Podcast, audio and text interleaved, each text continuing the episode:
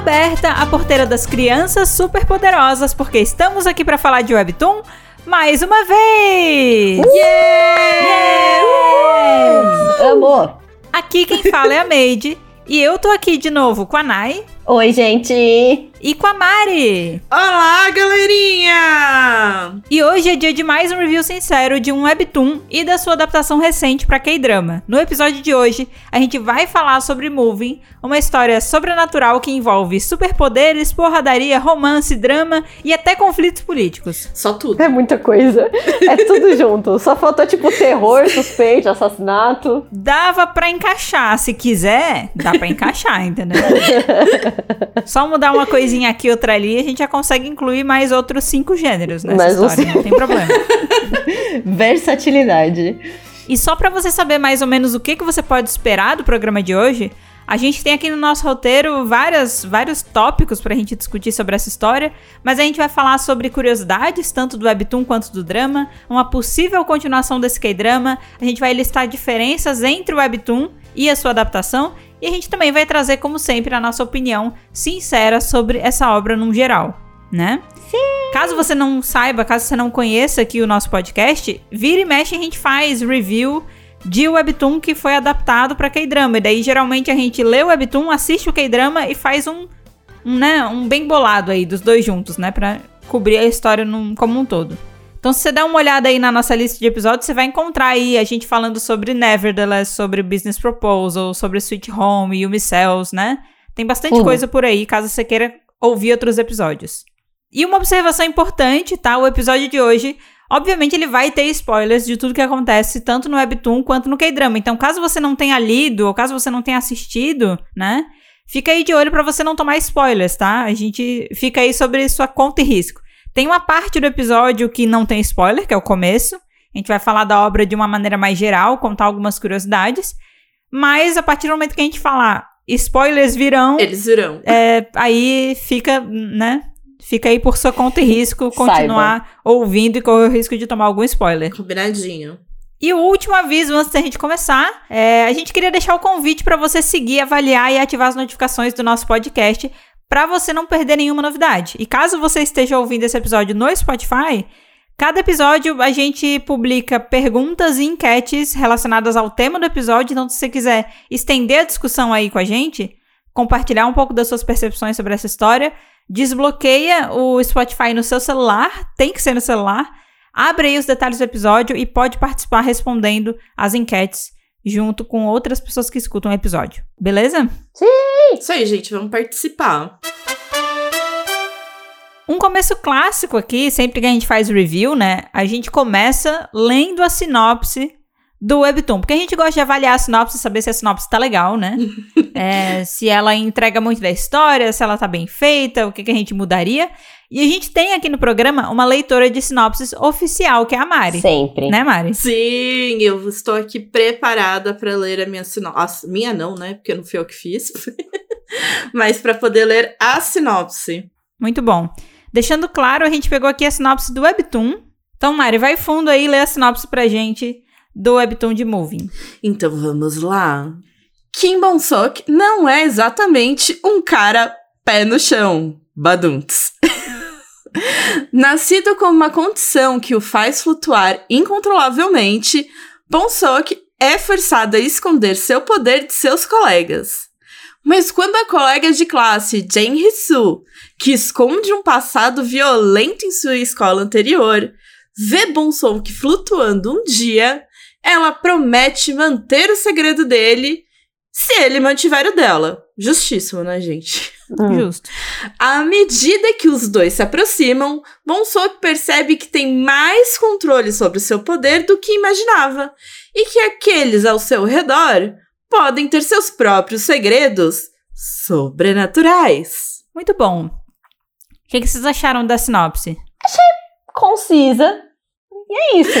É cheio de piadocas. Assim, concisa eu acho que não. É uma sinopse de sete linhas, né? Ela é. é não.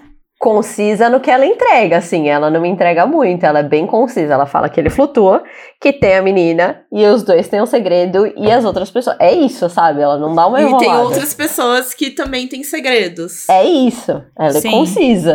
ela é pan. Vocês lembram que no começo do ano a gente fez um episódio sobre 70 webtoons que poderiam virar adaptações nesse ano de 2023? Sim, Lembro.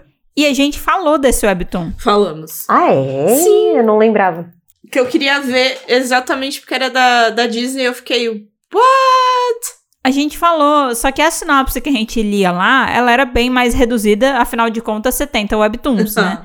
É E ela vem de um artigo com uma sinopse muito, muito reduzida, assim, em poucas linhas. E no caso de Moving, né, ele descrevia que eram crianças com superpoderes e, e os seus pais que mantinham um segredo. Hum, Tinha essa é pegada. verdade. Hum. Era uma redução, assim, bem reduzida da coisa. Eu admito que naquela época que eu li essa sinopse, eu não dei muito pra essa história. Ah, gente. É, eu também. Posso já pré-adiantar aí que já é uma história que eu considero pacas, entendeu? É, é, é, é. Virou aí, né? Já mudaram de opinião, né? Eu fui a única pessoa que, que, que queria assistir esse negócio, mas também não era. Porque eu achei que ia arrasar, não. É. Foi só por- pela minha curiosidade mesmo, de saber como a Disney ia fazer isso daí. Tanto que aqui, né, tá no Star Plus, na verdade, né? É, eu não Uhum. consegui assistir aqui. É porque tem outros lugares que a Dis- o Disney Plus tem tudo. Tudo dentro do Disney Plus. Uhum. Só que aqui no Brasil é. É. cada um é um streaming diferente. Então, se você quiser assistir, tá disponível no Star Plus. Tem mais alguma coisa da sinopse que vocês queiram falar?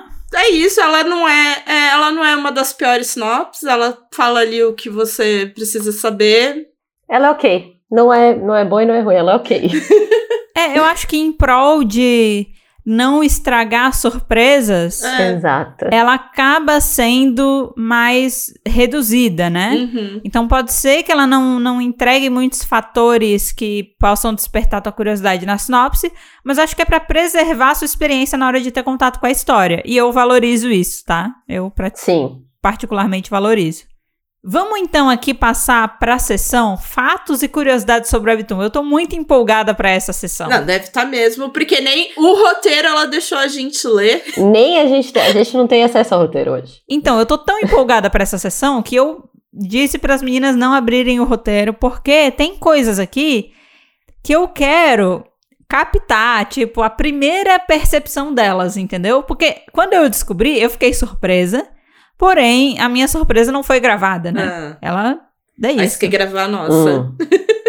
Nós somos um pequeno experimento social. Exato. Eu me sacrifiquei por ter montado o roteiro. mas eu não quero sacrificar vocês também nessa, entendeu? Boa. tá bom. Então, tanto a parte de fatos e curiosidades sobre o Webtoon, quanto fatos e curiosidades sobre o K-drama, as meninas não sabem. As coisas que eu vou trazer aqui pra elas, elas não sabem ainda, ok? Estamos no escuro. Então vamos lá. Tan, tan, tan, tan. Vou começar aqui então pelo fatos e curiosidades sobre o K-drama. Essa sessão ainda é safe pra você que não quer spoilers, tá? Eu vou falar aí coisas de bastidores e tal, mas não é nada que vai super entregar a história, beleza? Tá. O Webtoon, ele foi publicado, né, pela primeira vez no dia 2 de fevereiro de 2015 e finalizou a sua publicação em setembro no mesmo ano. Ele tem 45 capítulos no total. Caso você não esteja familiarizado com Webtoons, isso é pouco, ok? Isso é bem pouco, isso é Pouco. muito curto. É muito pouco. Porque assim, quem tá acostumado com drama, né, tá acostumado ali com no padrão de 16 episódios, pode olhar 45 e achar muita coisa, mas é um quadrinho. Você pensa que em média você lê um capítulo entre 5 e 10 minutos, né? 45 capítulos de um webtoon é um webtoon curto, tá? É bem pequeno. É, eu mesma li 20, 20 capítulos dele só hoje, né? Então, só pra. Exato. Se você realmente mergulhar na história, você lê facilmente isso em algumas horas, assim, sabe? Não tem. Porque quando a Mari fala que ela leu 20 em um dia, não é que ela ficou o dia inteiro pra ler 20, é que ela, numa parcela do dia dela, ela já conseguiu ler 20, sabe? É, esse webtoon, ele foi escrito e ilustrado por Kang Fu. Kang Fu é o nome artístico, né? O nome, a assinatura, né? Desse artista. Uhum. E ele está presente na plataforma coreana Kakao Webtoon. Se você quiser ler ele em inglês oficialmente, você vai encontrar esse webtoon no Tapas, que é uma empresa que foi comprada pela Cacau nos últimos anos. A gente falou disso aí em alguns episódios bem lá atrás, né? Dessa compra. Uhum. É, Sim. o Tapas já era uma plataforma que distribuía webtoons internacionalmente, traduzia eles oficialmente para inglês e estava aberta também para receber obra de artistas de outros países que não a Coreia do Sul. E depois ele foi comprado pela Kakao Webtoon, que é a gigante junto com a Naver Webtoon na Coreia, né, para distribuir aí esses quadrinhos, né? E o Kung Fu, ele é conhecido como um dos artistas da primeira geração dos webtoons. Nossa. Para vocês terem uma noção, ele nunca teve formação técnica para escrever ou desenhar quadrinhos, mas Oh. ele foi ganhando interesse nessa área quando ele pintava pôsteres nas paredes do corpo discente da universidade dele, Olha Faz só. muito sentido. Vandalizando Faz a muito escolinha, sentido. aquelas. vandalizando, né? E aí ele pegava esses posters e ele transformava eles em quadrinhos, né, bem chamativos para atrair a atenção das pessoas de uma maneira Ai, que diferente. legal. Então, inovador ali desde a da raiz, né? Parabéns, parabéns. Sim, senhores. Parabéns, parabéns. E aí, quando ele decidiu que ele queria se tornar um quadrinista antes de se formar, não foi muito fácil, porque inicialmente ele não teve muito interesse dos editores. Tá. Foi aí que, em abril de 2002, ele decidiu que ele ia lançar um site pessoal e começar a publicar o seu trabalho online. E ele teve muito sucesso com isso. Empreendedor. Aí, por volta de 2008, ele já tinha conseguido acumular mais de 300 milhões de visualizações. Eita, Nossa. preulas. Arrasou, arrasou. Caraca, gente. Gente, vocês prestaram atenção na data de lançamento do site? 2002. 2002. E eu tô falando isso porque ele foi a primeira pessoa a lançar um quadrinho extenso de rolagem vertical chamado Love Story, que foi publicado em 2003. Ah, foi ele! Eu não acredito. Ah, E foi assim que a indústria dos webtoons nasceu. Eu não acredito, eu não acredito. Tipo, eu vi que, tipo, Foi essa pessoa! eu vi que a história tava batendo muito com o surgimento dos webtoons, mas, tipo, não imaginei que fosse ele. Achei que só tava, tipo, na vanguarda ali, entendeu? Então, se você já acompanha o podcast aqui no- há bastante tempo e você ouviu os primeiros episódios, no episódio 2 a gente conta a história do surgimento dos webtoons e a gente fala que Love Story foi o webtoon Ah. famoso por popularizar essa mídia. E ele foi escrito pelo Kung Fu. Eu tô muito Gente! chocada. Sabe quando, tipo, demora cinco anos pro arco de uma série chegar a fazer a referência que fez no primeiro Sim. episódio? Eu tô com essa sensação. Vocês estão entendendo porque eu falei pra vocês não lerem o roteiro? Gente, estourei todo o meu áudio. No episódio, a gente fala que, na verdade, o primeiro webtoon foi o Pape and Purple Memories, mas ele não foi uma publicação extensa, né? De vertical. E ele foi um meio termo. É. Ele foi mais um meio termo entre o quadrinho e o webtoon. E o Love Story foi a história que popularizou, porque foi. é, a gente até fala no episódio, a gente brinca, né? Então depois veio uma pessoa e disse: Eu faço melhor. É. Tadã! e ele fez melhor mesmo, né? Foi real, Verdade. foi lá e fez melhor. É, tem mais curiosidade por aí, tá? Então vamos seguir aqui, que tem mais dois tópicos. Depois a gente vai pro K-drama, que também tem coisas bem legais pra eu contar pra vocês. Choquita Tá. ainda. Mas, Uhum. além da indústria dos webtoons, o Kung Fu ele também chamou muito a atenção da indústria cinematográfica coreana. Ele tem diversas obras que já foram adaptadas pra filmes. E não só pra filmes, aparentemente tem obras deles que foram adaptadas, né, para outros países, traduzidas, tem obra dele que é musical. Ele tem aí mais ou menos uma dúzia de adaptações no nome dele. Caraca, tá? né? Que legal. Artista que chama. E apesar dele já ter escrito muitos webtoons, Moving é indiscutivelmente o seu webtoon mais conhecido, tá? Então a gente vai falar aqui hoje do trabalho de maior sucesso desse escritor e ilustrador. Pra mim agora tudo faz sentido. Tudo faz sentido. Cara, eu, eu não esperei, eu não esperava de jeito nenhum que dois Nossa. anos depois a gente fosse fechar esse ciclo assim. É, Né? muito isso. Foi muito chocante. mano. E sabe o que é engraçado? Porque é um episódio, a gente fala isso no segundo episódio. E é como se fosse dois anos depois, exatamente, porque é o segundo episódio de um ano, de, de dois anos de aniversário. Então é, tipo, muito arco. Sabe a segunda temporada que faz referência lá do primeiro episódio? Eu tô muito contente. Doctor Who tá, tá orgulhoso da gente. É, tá agora. muito Silence Will Fall, cinco anos depois chegou. Eu tô muito contente. Foi exatamente 105 episódios de podcast depois, cara. Caraca, gente. Não. E só quem já ouviu o episódio 2 e tá ouvindo esse episódio vai ter a mesma explosão de cabeça que a gente, sabe? Nossa, eu tô muito chocada. Sério. Muito legal. Eu gostei muito de descobrir isso. É, montar esse roteiro foi um pouco difícil, porque eu, eu odeio ter várias abas abertas ao mesmo tempo, porque eu fico perdida. E eu tava literalmente assim com 20 abas, com sei lá quantas entrevistas e coisa, tentando juntar isso em um roteiro, sabe? E, e- e descobrindo coisas tipo essa no meio do caminho, sabe? Foi muito, foi muito legal fazer. Mas foi difícil. Mas deu certo. Vamos agora falar sobre o K-drama, então? Aqui, Vamos. é, só pra gente também poder botar os pingos nos is, pra vocês saberem, eu, eu li o Webtoon até o final e eu assisti o drama até o final, né? Hum. A Mari assistiu o drama até o final e leu o Webtoon até o capítulo 20, que nem ela falou. E a Nai, ela é, leu o Webtoon até o final, né? Isso. E chegou a assistir algum episódio do drama, Nai? Eu não achei aqui, aqui em Portugal, e, legalmente não dá pra ver, né? E, Uhum. Mas eu vi muitos trailers, muitos pedacinhos no YouTube pra saber quem é quem, pra ver os atores, como eles ficaram e tudo mais. Então eu fiz essa pesquisinha. Boa. Então pode ser, Nai, que algumas coisas aqui é, talvez fiquem sem contexto pra você, daí você pergunta qualquer coisa, tá? Mas acho que nas curiosidades Ah, de boa, não vai boa, ser tanto boa. um problema, tá?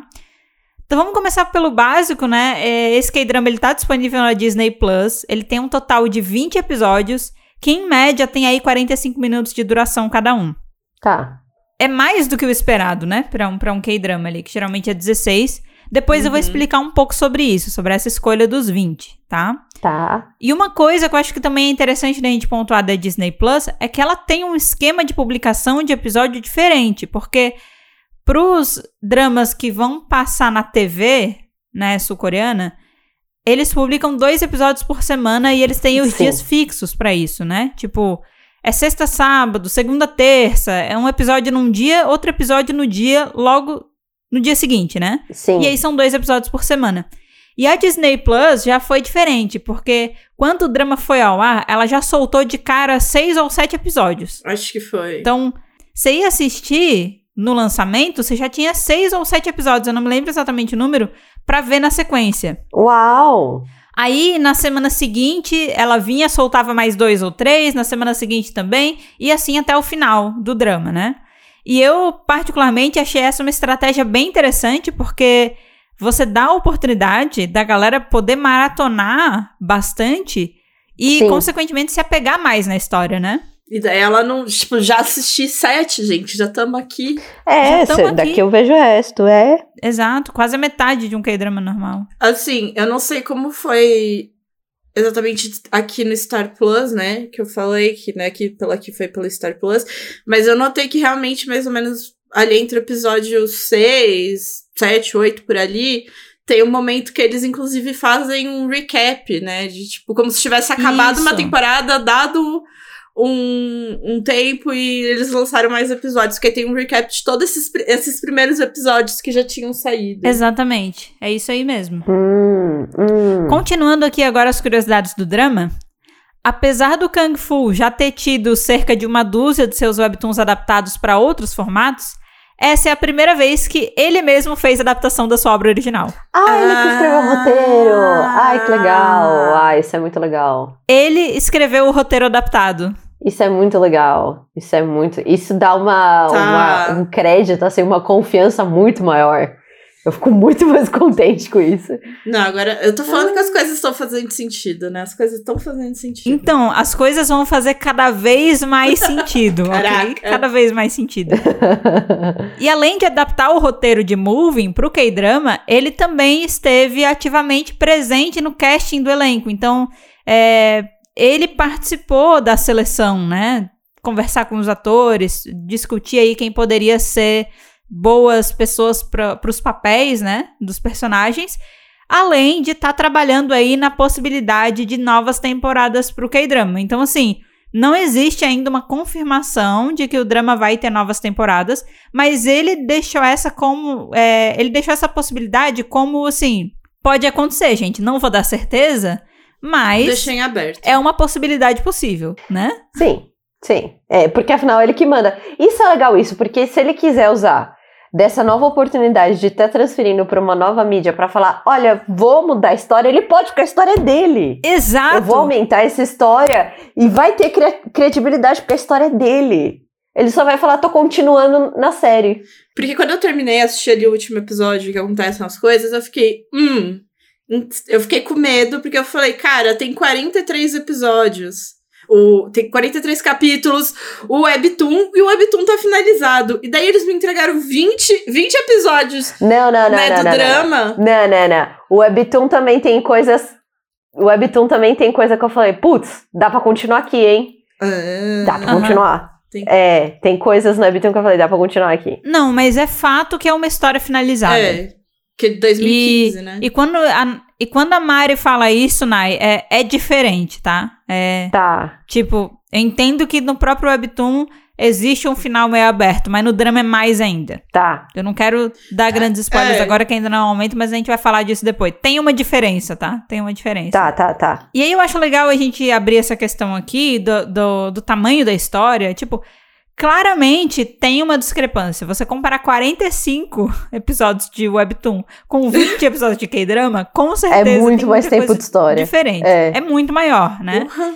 E aí, durante uma entrevista, o Kang Fu falou sobre isso. Ele disse que, originalmente, a série deveria ter de 12 a 16 episódios. Normal. Mas pra captar a narrativa que ficou de fora da obra original, eu senti que precisava ser mais longo. Ah. Então, eu fiz uma contraproposta de que eu mesmo escreveria o roteiro, Uh. mas só se a série pudesse ter 20 episódios. Caraca! Foi a primeira vez que eu escrevi roteiros, então eu precisei de tempo. E a equipe de produção esperou por mim.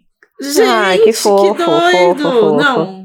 Cara tem moralzona, hein? Cara tem muita moral esperaram, esperaram por mim. Esperaram por mim.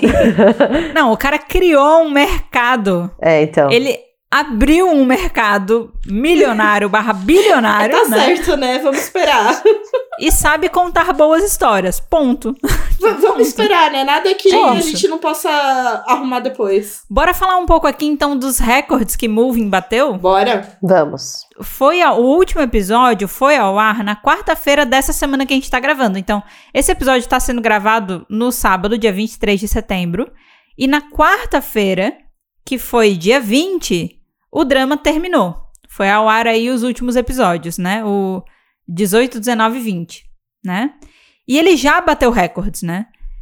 É, dois dos principais recordes que ele bateu, porque eu acho que se a gente for cavar, a gente vai encontrar mais coisa, foi ele bateu o recorde de K-drama mais assistido do Disney Plus e do Hulu de todos os tempos, tanto nos Estados Unidos quanto no mundo, em apenas sete dias após o lançamento. Então, lançou, uma semana depois que lançou, já tinha batido esse recorde. Gente. Né? E Moving também se tornou oficialmente o K-drama mais caro da história, com um investimento total de Uh! 65 bilhões de wons para os 20 episódios. Caralho. Que dá mais ou menos aí 48,6 milhões de dólares. E se você assistiu o drama, você entende por que, que foi caro, né, gente? você entende. Eu não sei, assim. Não entendo aquelas. será, que, Dá pra entender. será que tem a ver com escolas parcialmente destruídas? Não sei. Talvez tenha um pouco a ver com, sei lá, dezenas de superpoderes diferentes que eles tiveram Muito que representar com. É, com efeitos especiais. Talvez o fato de ter 20 episódios, talvez, né? Talvez. muitas, muitas possibilidades. Mas esses aí foram dois recordes bem expressivos que ele bateu, então é com certeza é um drama que fica na história, né? Pelo menos o Disney Plus, né? Vai lembrar dele por bastante tempo ainda. O ratinho, tá- o ratinho ficou feliz. Se eu, eu, eu lembro que eu vi essa semana em algum. Era algum tweet, assim, que fazia link pra entrevista, trazia trecho de entrevista. E parece que a, o reconhecimento que o drama teve, os resultados que eles trouxeram, fizeram com que a galera lá da, da sede dos Estados Unidos ligasse, assim, ou entrasse em contato diretamente com o pessoal da Coreia pra parabenizar pelo trabalho, assim, que foi Oh. muito bem feito. Então, o rato ligou pra dar os parabéns, assim, ó, pessoalmente, sabe? Outra curiosidade, agora, na verdade, vou trazer duas curiosidades em relação ao elenco, né? A primeira pessoa que compôs o elenco do drama foi o ator Ju In-sung, que fez o papel de Kim Do-shik, que é o pai do Bong pai. né? Tá, é, o pai. Isso. Depois que eles entraram em contato com o ator, eles conseguiram fazer uma reunião uma semana depois do contato, então eles já conseguiram marcar um encontro bem rápido. O ator leu o webtoon em dois dias e topou na hora. Quando eles se encontraram, ele disse: Eu topo fazer o gente. papel. Né? Nós. E o Kang Fu também explicou numa entrevista que ele teve medo da atriz Han Hyo-ju, que é a mãe do Bong Seok na história. É, ele teve medo dela não aceitar o papel é, de uma mãe de meia idade, né? E mas acabou dando tudo certo. Ele até explica assim, brincando que pra tentar convencer ela nesse medo dela não aceitar, ele até falou que o o Jung In-sung ia fazer o papel do pai e tal. Ele tentou ali, né? Usou essa cartada. Tá. Exato, usou essa cartada. Ele não, do jeito que ele falou na entrevista, me parece que não foi necessário, mas acho que foi uma questão ali, um medo dela não aceitar fazer o papel, né? E cara, Tá. ela mandou muito bem naquele papel. Ela, ela manda muito, cara. O personagem dela é- dá uma. É foda. Esse personagem é, É bom. ela é maravilhosa, e ela é maravilhosa no drama também. A gente vai falar depois disso. E aí agora aqui pra gente fechar as curiosidades sobre o K-drama, vamos fechar aqui de uma maneira que vocês não estão esperando, ok? Ah, manda. Ai. Existe um outro webtoon que foi escrito pelo Kung Fu, que também foi adaptado e que vai ser lançado pela Disney Plus. O que acontece? Tá. É, essa adaptação, ela já terminou de ser filmada, mas a data de lançamento ainda não tá divulgada. Tipo, eles estão deixando a carta na manga. Já poderia ter sido lançado, quê, mas não gente? foi, né? Hum. E o nome desse drama, que vai ser adaptado do webtoon do Kung Fu também, é The Witch! The Witch. É, Sim! é, Mari. Refresca a memória da Mari, porque às vezes ela precisa. É, eu não, é, não, refresca. Refresca, não tá indo. Você não tá indo? E se eu falar Não pra você indo. que o Jiang do God Seven faz parte do elenco? Tá indo? Isso! É o K-dra- é o K-drama que o Jin faz parte do elenco, que a gente tinha pouquíssima e quase nenhuma notícia. É. Pé, é, é isso? Eu, O cara que escreveu o Moving escreveu The Witch. Ô, gente! Só que eles não lançam essa merda desse K-drama, entendeu? Pe- ô, ô, ô, gente, pelo amor de Deus, lança essa. Alguém. Parem de segurar o Jinhang aí. A gente já falou de The Witch aqui algumas vezes, ele também estava presente ali nos 70. A Nayana não completou o bingo de The Witch, né? Não. Ela Ah, é. deixou o bingo de The Witch não, não ser completado. Foi. Mas, pela sinopse, pela sinopse, eu também não dava muito pra história, entendeu? Só que aí agora, as expectativas, elas começam a crescer, entendeu? Elas começaram a ficar lá em cima, né? A gente tá dando umas credenciais boas, assim, pro. Então, né? né? E, e, de fato, assim, eu vi fotos do, da capa do K-drama de The Witch e é o mesmo traço, assim. No Kung Fu ele tanto escreveu quanto ilustrou, porque é o mesmo traço do de Moving, mesma coisa. Tanto que quando eu fui ler Moving, eu fiquei, ué, eu já vi você antes. Aí, é, esse fato eu já sei há mais tempo, tá? Foi quando eu comecei a ler. Porque daí eu fui pesquisar se era da mesma pessoa e eu vi que era, porque o traço era, era muito Era muito. é, distinto. Até aquela. Aquele, a Nayana vai entender bem. A Mari também vai entender bem, porque ela também leu parte do Webtoon. Mas sabe aquele contorno que parece um blurzinho branco dos personagens? Sim, Aham. sim, sim, sim. é a sim. mesma coisa, tem a mesma coisa. E é uma coisa muito Ah. característica, né? Pra, pra, pra ser de pessoas diferentes. É muito específica, é. Muito. Então é isso, gente. Fechamos aqui a sessão de curiosidades sobre o Webtoon e sobre o drama. Eu quero saber o que, que vocês acharam. Gente, eu, eu, eu tenho. Não, minha opinião é, é, é clara nesse caso.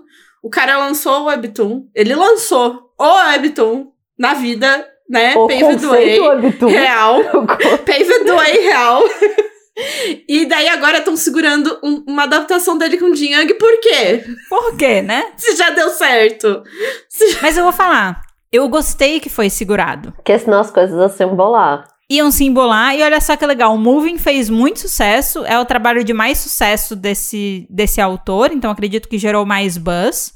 E aí agora eles vão poder lançar The Witch falando que foi escrito pela mesma pessoa que escreveu o Moving e vai ser lançado pela Disney Plus também. Real, real. Então, quando eu penso nas possibilidades, se eles trabalharem bonitinho, eu acho que é, não só o Jung, assim, mas todo mundo que foi fez parte da produção e do elenco vai poder se beneficiar muito. E a Disney Plus também. Ela pode usar Moving pra impulsionar The Witch, sabe? Concordo. Tudo bem, mas já pode dar data de lançamento. Já, já, já, já deu certo. Pode pôr data agora. Eu quero pelo menos datas. Eu espero que eles estejam pensando em lançar datas logo. Pois né? é. E, e contando dessa conexão importante aí entre o autor ter feito as duas histórias, que eu acho que vai ser bem relevante, Gente, pelo né? amor de Deus. Eu- agora eu tô desesperada. agora eu tô desesperada. Ou seja, vamos assistir e vamos ler. Vamos! Ah, meu Deus. Se antes eu já tava levantando essa bandeira sem saber direito, agora. Agora a gente vai levantar a bandeira real. É, agora vocês vão falar, vai ser bom.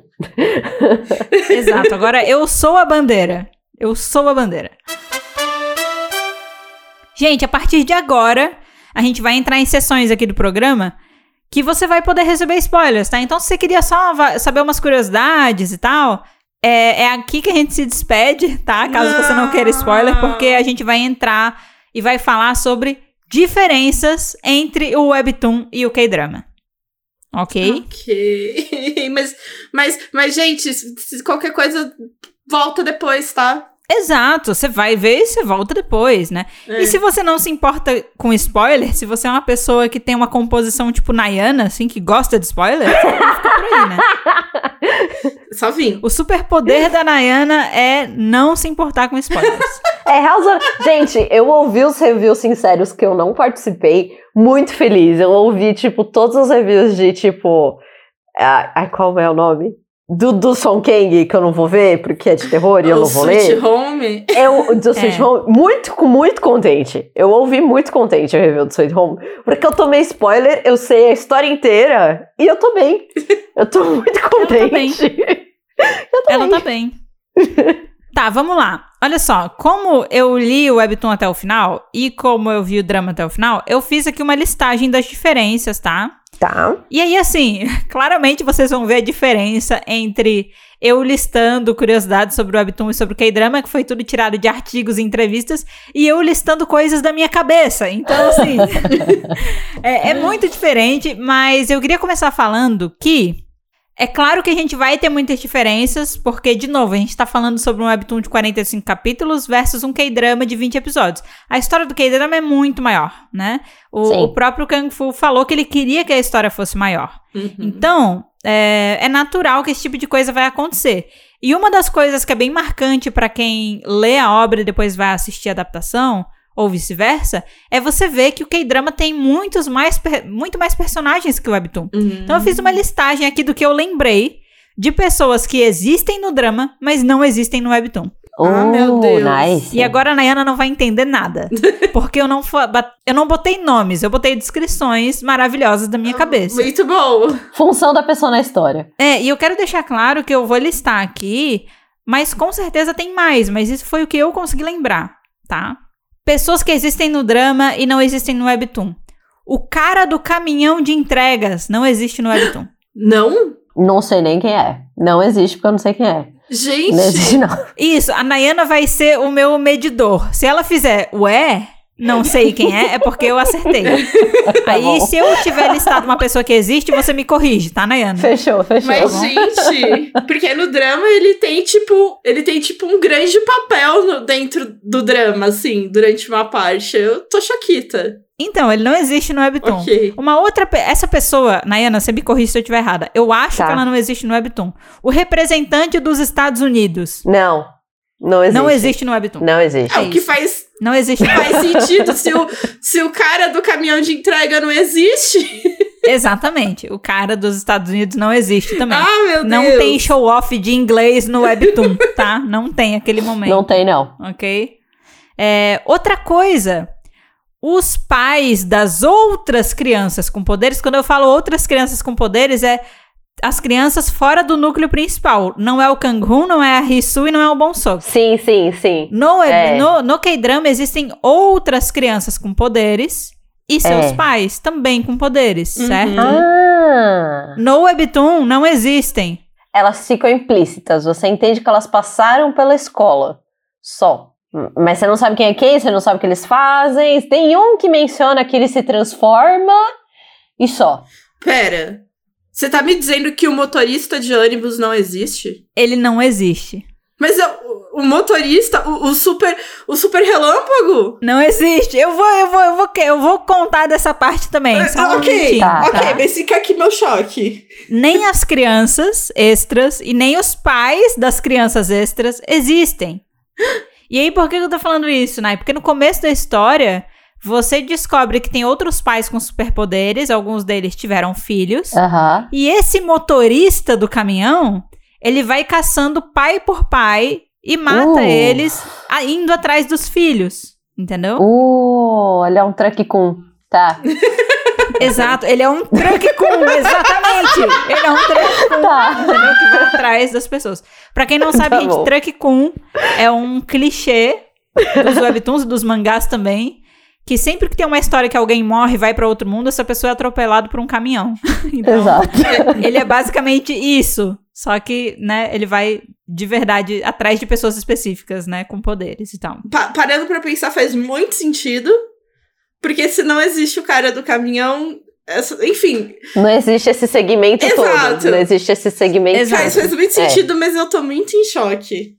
Apesar. E isso porque eu li até o capítulo 20. Outras pessoas que não existem no Webtoon também, é, eu, eu listei como um conjunto, porque vai ser muito difícil listar uma a uma, mas tem várias pessoas relacionadas ao passado do pai da Risu que não existem no Webtoon. E isso é pelo fato de que a história do pai da Risu nunca foi muito aprofundada no Webtoon, diferente dos pais do Bonsok. Tá. Tá. Então, assim, toda aquela sequência dos pais do Bonsok na agência, Uhum. sabe? De como eles se conheceram, do cafezinho, tudo aquilo existe no Webtoon. É. Mas, em relação ao pai da Risu, você só sabe que ele se casou, se apaixonou, mas você não sabe como eles se conheceram, nada daquilo. Então, toda aquela sequência A briga no, no hotel, tudo. não existe no Webtoon. É, você só sabe que eles têm um caso. A única coisa que você que é incomum é que você sabe que o pai da Risu já foi gangster e ele já tem envolvimento com gangue. Mas os acontecimentos, inclusive aquela quase morte dele por Gente. afogamento e todo aquele rolê no hotel, não existe no Webtoon. Ele se perder. Ele É, se não, perder não. existe? Não existe. Porque não mostra como ele conhece, só mostra que ele se casou, entendeu? E que ele, se gosta dela. Mostra que ele gosta dela, que ele tem alguém pra voltar e que ele vai querer ganhar dinheiro pra tudo isso e tudo mais, mas ele é casado. É isso. Mas você nunca sabe como eles se conheceram. Não, ela já existe. Ela já existe Isso. na vida dele. É. Tô impactada. Tá chocada, Mariana? Tá chocada? Eu tô choquita. O, o nome desse episódio vai ser Fique Choquita com a gente e Moving. É. Outra pessoa que não existe. Faz parte do arco de vilões com superpoderes. O prisioneiro que ficou na caverna quase a vida inteira e que ele move o ar, ele não existe no Webtoon. Não, não existe. Não sei nem quem é. não Mas- existe, não. Mas, e daí quem? Exatamente, não tem destruição de metade da escola no Webtoon. Não tem essa parte. Gente, Ah, no Webtoon que a escola perde umas janelas e olha lá, assim. É, a destruição no Webtoon da escola é bem, é bem menor do que a destruição É. no drama. O que é surpreendente, porque eles realmente pagaram para destruir metade da escola no K-drama. Tá ligado? Não, aí você pensa qual lugar sairia mais caro de destruir? É. No cinema. É. E é ali que a gente vai fazer isso.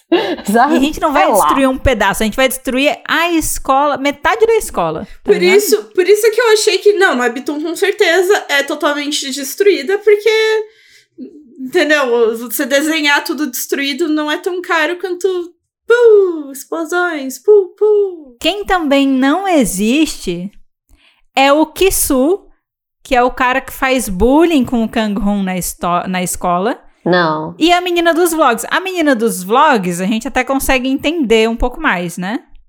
Que ela não existe. Pera. Porque assim, é, lembra quando vaza aquele vídeo do Kang-hoon salvando a Risu quando a tabela de basquete Aham. cai? Sim. No Webtoon, simplesmente alguma pessoa da sala filmou É, e botou na internet. eu cheguei aí. No K-drama, é essa menina que ela faz vlog diariamente, ela tá filmando. Então faz sentido porque ela estava filmando na aula de educação física e ela ah, filmou aquele negócio, entendeu? Ah, é ocasionalmente. É, no Webtoon é uma pessoa aleatória, você nem sabe quem vazou aquele vídeo. Só que caiu um vídeo na internet, entendeu? Então, os dois não existem também no Webtoon. Mas nem o, o menino? O menino que faz bullying não existe. Gente, tem, tem alguém que existe? Tem alguém que existe? O Kanhun não sofre bullying. Kanhun não sofre é, o Kanhun não, bullying. sofre bullying. Não tem essa questão do Kanhun sofrer bullying. Outra pessoa que não existe, e aí eu vou trazer de novo uma vírgula, Nayana, você me corrige, eu acho que não existe. Hum. Porque tem um lance também, eu admito que é meio difícil é, discernir personagens no Webtoon. Às vezes eles podem ser muito parecidos. Ai, você também tem esse problema? Eu tive muito esse problema. Tipo, muito. Eu só aceitei. Muita gente nos comentários falava, gente, eu tenho dificuldade Sim. de saber se essa pessoa é a que eu tô achando que é, entendeu? Os soldados norte-coreanos, eu só aceitei. Só aceitei. É o soldado número um, é o soldado número dois, é Só o sei- soldado E número se três. eles mudaram de posição e no meio da briga, só aceitava. Porque eu não sabia Ferrou, quem era ferrou. quem. Exatamente. É, mas uma das pessoas que eu acho também que não tá no Webtoon é o, é o professor assistente.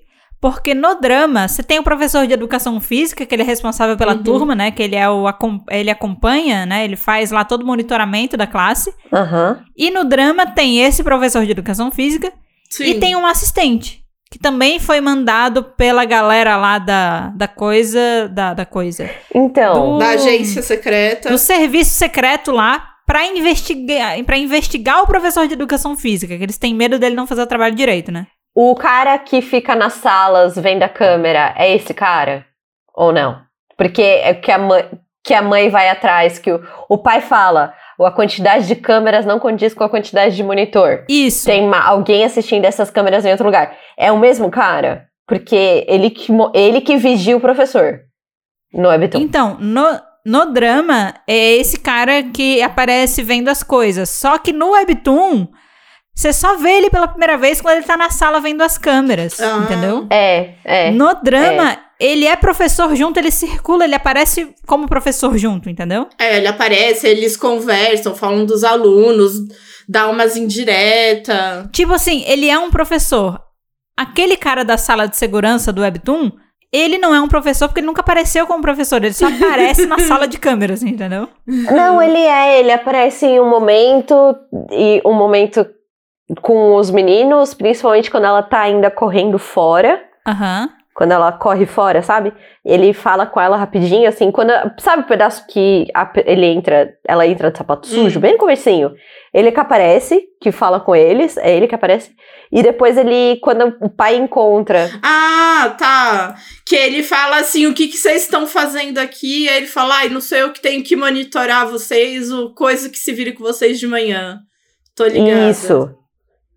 Ah, Exato. então a gente. Então eu retiro o que eu disse, ele existe, só que o papel dele foi aprofundado no drama.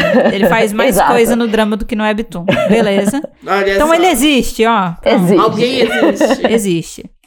Agora, quem não existe, porque seria impossível eu, ver, eu ler o Webtoon e não lembrar, é o Homem Camaleão Cheirado. Ele não existe, né? Não, não sei nem o que é isso. Eu falei que é diferente a minha escrita da escrita dos outros tópicos. É porque tem um cara no Webtoon que ele é tipo um, um homem camaleão, né? Ele tem olho de lagarto e ele tem um tique de ficar cheirando, assim. Ele parece que ele cheira cocaína e ele tem esse tique, entendeu? Ah! E essa pessoa Ah. não existe no Webtoon. Eu não sei nem quem é, não sei nem o que ela faz. Mariana, você sabe quem é. É impossível que você não saiba quem é o homem camaleão cheirado. Não, o que fica sempre. É o diretor da escola. mas, mas, Mariana, tu sabe que ele é um diretor implantado, né? Não, eu sei, mas eu tô falando que ele é o diretor da escola.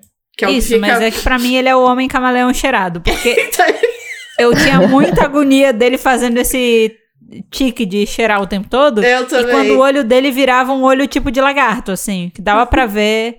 Cara, ele é algum bicho desse tipo, sabe? E aí eu, eu, eu assumi que é um camaleão. Que ele seguia os rastros. Em seguir rastro e se disfarçar. Tipo, ele consegue, né, fazer os rolês dele lá. Ele, Nayana, só pra você saber, ele é um personagem que ele tem poder e a especialidade dele é rastrear as pessoas sem ser detectado. Tipo, ele diz que ele Ah, consegue tá. encontrar qualquer pessoa. Um Então, ele é o cara humano. por trás da caça de, dos pais com superpoderes e tal. Ele que vai atrás dessa galera. Tá? Tá. Outra pessoa que não existe. A criança que caiu no esgoto no K-drama. Ah, Tenho nem ideia. Exatamente. Tem nem ideia. Tenho nem ideia. Sabe, sabe a luta no esgoto, Nayana? A luta no esgoto, você Sei, sabe. sei, sei, sei, sei. Então, no K-drama, aquela luta tá acontecendo. E aí, teve uma criança que caiu no esgoto também. Enquanto eles estavam na busca, uma tampa do esgoto ficou aberta, a criança caiu lá dentro. Ah, Então, no K-drama, enquanto eles estão lutando, eles escutam uma criança, daí eles resgatam a criança junto. Isso no Webtoon não acontece. ah, pais.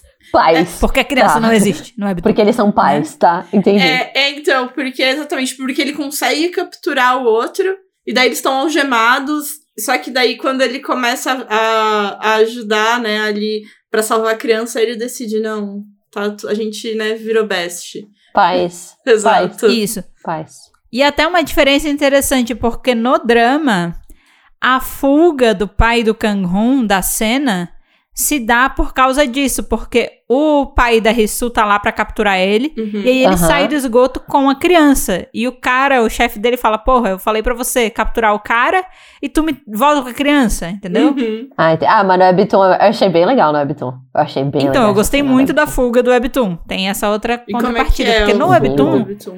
ele foge porque é, ele começa a falar do filho, falar do filho, aí o pai da Risu fica olhando pra ele, aí ele começa a conectar, porque, tipo, ele também é pai, né, e, tipo, ele sabe como é que é, ainda mais que a esposa dele morreu, ele cuida da criança sozinho, então ele fica sensibilizado e ele cria um plano com o pai do Kang-hoon no Webtoon. Eles ficam batendo mó papo no esgoto. Eu achei muito divertido É. eles batendo mó papo no esgoto. Eles têm mó, mó diálogo no esgoto, e daí ele sai, ele sai com o cara desacordado, entre aspas, e quando é, os policiais vão pegar ele pra levar, o pai do Kangum do nada, tipo, ele vira um bicho e foge, entendeu? Então eles fazem um plano pra ele escapar. Dá um socão e foi. Exato. Hum, É. Então, ele se finge de desacordado, junto com a ajuda do pai da Risu, mas ele dá um sinalzinho na hora pra ele fugir e aí ele vai embora, entendeu? Legal, bacana. Os dois, as duas coisas fazem sentido. Sim, as duas fazem sentido. A mulher chata que odiava a mãe do Bonsok na época do, do trabalho lá pra agência não, existe. existe. A mulher existe. dele, é- a mãe é bem sozinha, na real. Ela, É, ela é sozinha. não tem aquele rolê do trabalho que tem a, secretária lá do cara que Não, odeia ela. não, Não, não. tem. Não tem. Não, não. Quem também não existe é a tia da limpeza que foi de arrasta. Ela não ah, não existe. no acredito. Webtoon. Pera, gente, Ah. gente, não. Não, não, tá, peraí, pera, va- vamos, vamos voltar aqui. A, a, a mulher lá que odiava, né, a mãe do Bonsu não existe. Não existe. Que era, tipo, a chefe, tecnicamente a chefe dela. A secretária ali existe do trabalho que ela ajuda com o negócio ali do café? Também não. Ela é uma pessoa sozinha. Pensa que ela no trabalho só fala, mostra ela com o pai e com o chefe dela. Só. Ah. ela não fala Só. nem o que ela faz direito, assim, no trabalho. Ela é bem sozinha. Gente, nessa eu, eu tô começando a ficar triste. e nem. Aí agora a tia da limpeza também não. Não, Não. existe. A tia tá bom. A, Que ela era uma infiltrada da, da Coreia do É, Norte. Não eu existe. tô. Ô, gente. E aí eu fechei o meu, a minha lista com. E provavelmente tem vários outros, mas foi isso que deu de lembrar, lembrar na lata. Não, é bastante personagem novo. Essa foi a lista que eu fiz sem voltar pra consultar o K-drama e o Webtoon, tá? Então por isso que eu. É isso. Deve ter mais gente, mas é só pra vocês terem dimensão disso. E aí quando você pensa que toda essa galera não existe, você pensa que todas as cenas que envolvem essa galera no K-drama também não existem no Webtoon. É. Que nem a Mari falou. Se ah, os pais e os filhos, os outros com poderes não existem, então não tem aquela cena do caminhão, não tem todo aquele arco É. do super-herói na TV, não tem nada disso no, no Ah, Webtoon, entendeu? gente, eu tô muito triste. Não tem, não tem esse segmento todo, não tem, assim. ontem. É, e aí eu até vou explicar aqui. O super-herói do programa infantil que podia voar e tinha poderes de choque, né? No drama, ele não existe no Webtoon. Porque no Webtoon, a figura do super-herói é representada pelo super-homem e ele aparece só pra dar contexto da cena do parquinho e que o Bom Soque plana na frente das outras crianças. Ah, é, é, é, é verdade. É. Então, a inserção do super-herói no Webtoon, ela serve só pra aquela cena. É só rapidinho. Então, ela foi feita pelo super-homem. É o Bom Soque É. via na TV o super-homem e aí ele copiou, entendeu? Ah, gente, De capinha vermelha. eu tô, eu tô muito chateada. Porque o Super Relâmpago é o meu personagem favorito. Então, ele não existe no E eu tô agora, É eu tô isso. tipo, eu tô, minha vida foi uma mentira, sabe? A sua vida foi O uma episódio mentira, dele é o exatamente. episódio que eu mais gosto. Eu tô muito. Mariana estava lendo o Webtoon só esperando pelo super relâmpago que nunca vai aparecer. Exato. Por- Porque assim, quando- porque eu cheguei na parte que mostra o super-homem, mas eu falei, ah, tudo bem, mostrou o super-homem, mas isso não quer dizer, tipo, Mas o Super Choque veio depois. Exato, de, tipo, porque ele é um outro personagem, ele talvez só apareça de outra forma, e o É, drama é, é. só juntou as duas coisas, porque. pra adaptar, ué. E, é- mas eu tô. Eu tô... Gente, o, o Super Relâmpago, motorista de ônibus. Ele é um. Do... Sério, ele é um dos meus personagens favoritos. A minha vida agora é uma mentira.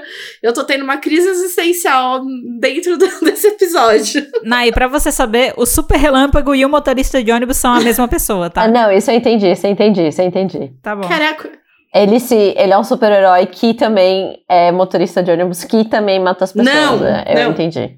Não, pera que ela tá confundindo junto com o cara do caminhão. Ela tá achando que o cara do caminhão também é o motorista de ônibus. Ah, É, não é. são coisas diferentes. Tá, tá, tá. Uma tá, coisa tá, é o tá, cara tá. do caminhão de entregas, outra coisa é o motorista de ônibus, Nayana. Muito cuidado. Quem mata as pessoas? O cara do caminhão de entregas. Que é o Super Choque.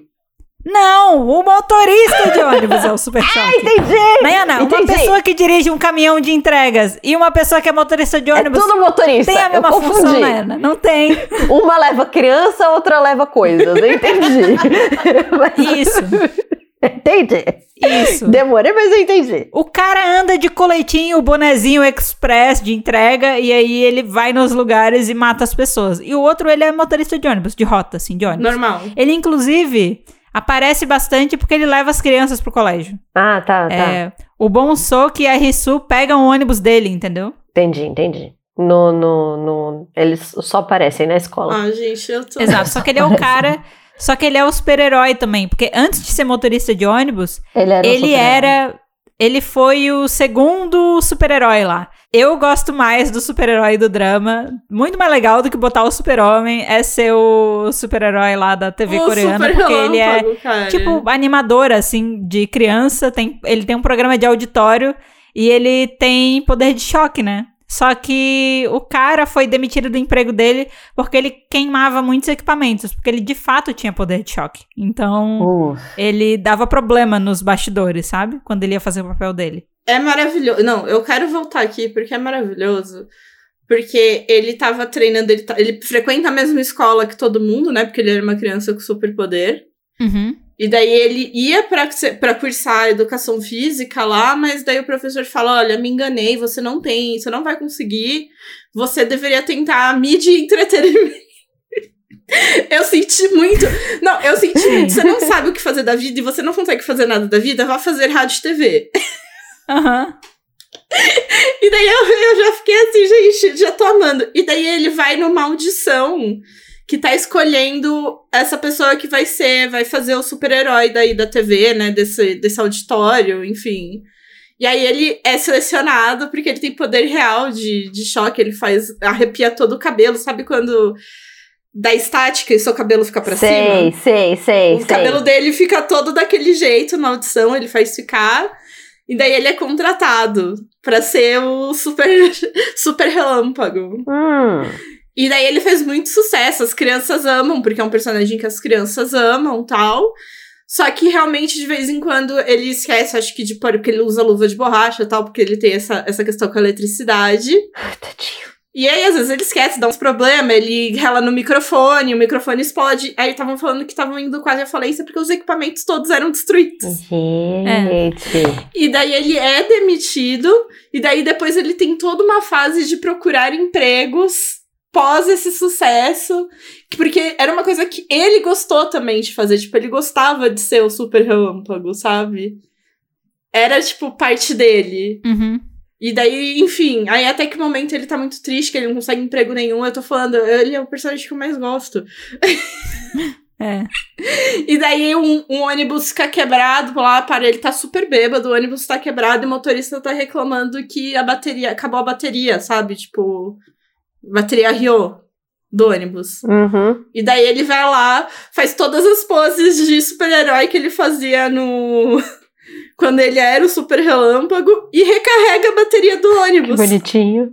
E ele ganha emprego como motorista de ônibus. Exato. Aí ele consegue um emprego como motorista de ônibus e é tipo, ai, ele, ai, gente, ele é a melhor pessoa. E aí ele tem a conexão com o Bon Soki, porque o Bon Soki é um Uhum. pãozinho, né? Ele é maravilhoso. Eu amo ele. Ele é. Querido. Ele é. E, tipo, o Bon Soki no drama, ele é... Tipo, o Bon Soki no Webtoon, ele é querido. Mas no drama, ele é querido num nível mais de 8 mil, sabe? É muito, Ele é muito é muito querido. ele é muito... Ele é a coisa mais fofa desse mundo. Eu adoro aquele menino, meu Deus do céu, coisa mais querida. E aí, ele é super legal com o motorista de ônibus. Ele dá bom dia pro cara toda vez, né? Toda vez e tal.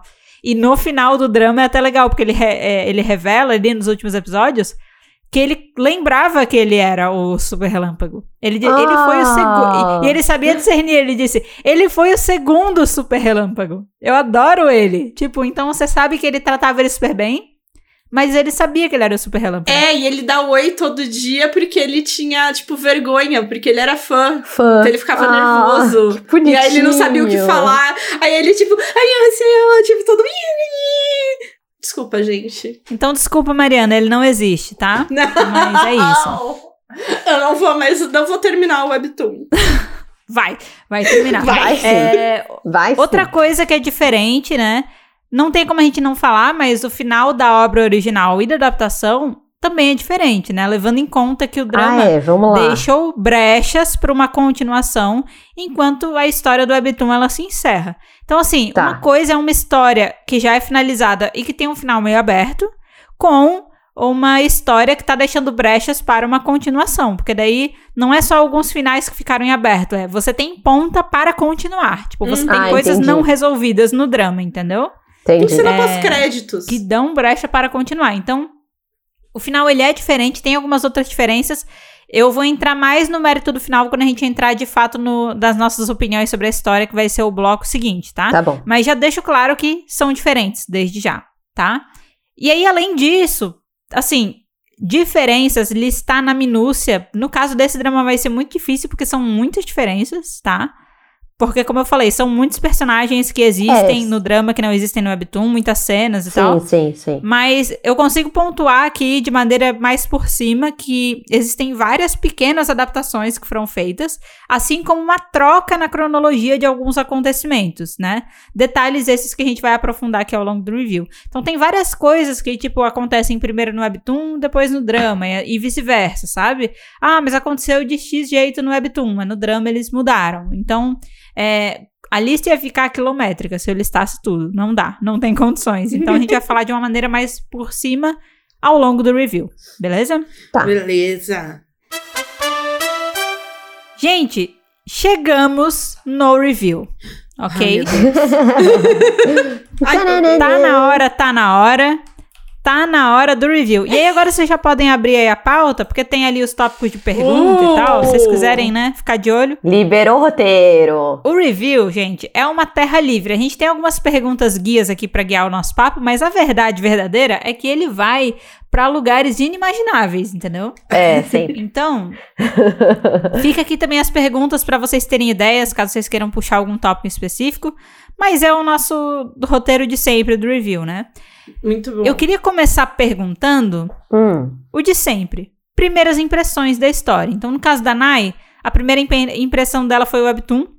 No uhum. caso da Mari, a primeira impressão dela foi o drama. Eu quero saber Uhum. primeiras impressões que vocês tiveram dessa história, assim. O que é que mais chamou a atenção? É, assim, pode ser uma impressão boa ou impressão ruim, tá? A gente aceita as duas aqui. Tá. Eu posso começar? É, para mim, foi uma boa impressão. É, eu não sei, que tem muito contexto de como eu estava no dia. Eu tava cansada, tá? Deixa eu fazer esse contexto que eu comecei a ler antes de dormir. E foi um dia que eu estava cansada. E eu peguei a arte diferente da, do, do que a gente está acostumada para Webtoon. Então isso já foi um pouco, wow, isso é diferente. E eu estava cansada. E eu não sei se você, você me reparou enquanto você lia, os quadros de texto são grandes, assim. Tipo, principalmente no começo, que tá passando o que tá acontecendo, é grande. Mas, Hum. Apesar de todas essas impressões, eu achei a história muito boa. Eu achei o começo, eu li tipo cinco capítulos, tá? Então é realmente a primeira impressão quando eu li. Uhum. Porque como eles arquitetam pra mostrar que ele tem poder no começo do Webtoon é muito, muito bom. Ai, sim. É muito bom ele levitando Sim. na pocinha e caindo. É muito gostoso, assim, o começo. Apesar. Então, a minha impressão é. Foi diferente, mas eu não desisti, sabe? Tipo, no dia seguinte, eu li cansada. Eu tinha muitos fatores pra ser negativo. E eu continuei lendo porque eu achei bom no dia seguinte, sabe? É isso. Uhum. E você, Mari? Eu fiquei. No começo eu fiquei um pouco apreensiva. É, quando mostrou. É porque no, no drama tem todo o caso do- dos Estados Unidos. Tem todo esse arco Estados Unidos. Aham. E é um arco muito violento. é um arco muito violento, Sim. com muito sangue, com muitas coisas. E eu fiquei um pouco apreensiva, assim, logo de cara. Eu falei, será que vai ser um bagulho, tipo, violência pela violência, sabe? Porque, Hum, Uhum. né, de, tipo, ser isso, de ter corte, mostrar sangue, essas coisas só por. só por ser, né? Uhum. Pra ser isso. Mas, assim, o, o menino, né, um... Gente, já esqueci o nome dele. O principal. Monsuke. O bom, senhor. Ele é muito fofo. Ele é uma gracinha. Então, assim, eu logo comprei ele e falei, ah, mano, eu quero ver, eu quero continuar vendo essa historinha dele com a menina e é isso, sabe? Uhum. Acho que de primeira impressão foi isso mesmo, que acho que o resto vai ser, eu vou entrar muito adiante. Beleza. Porque é- essa é até uma coisa bem interessante. É muito diferente a vibe inicial do drama da vibe inicial do Webtoon. Por quê?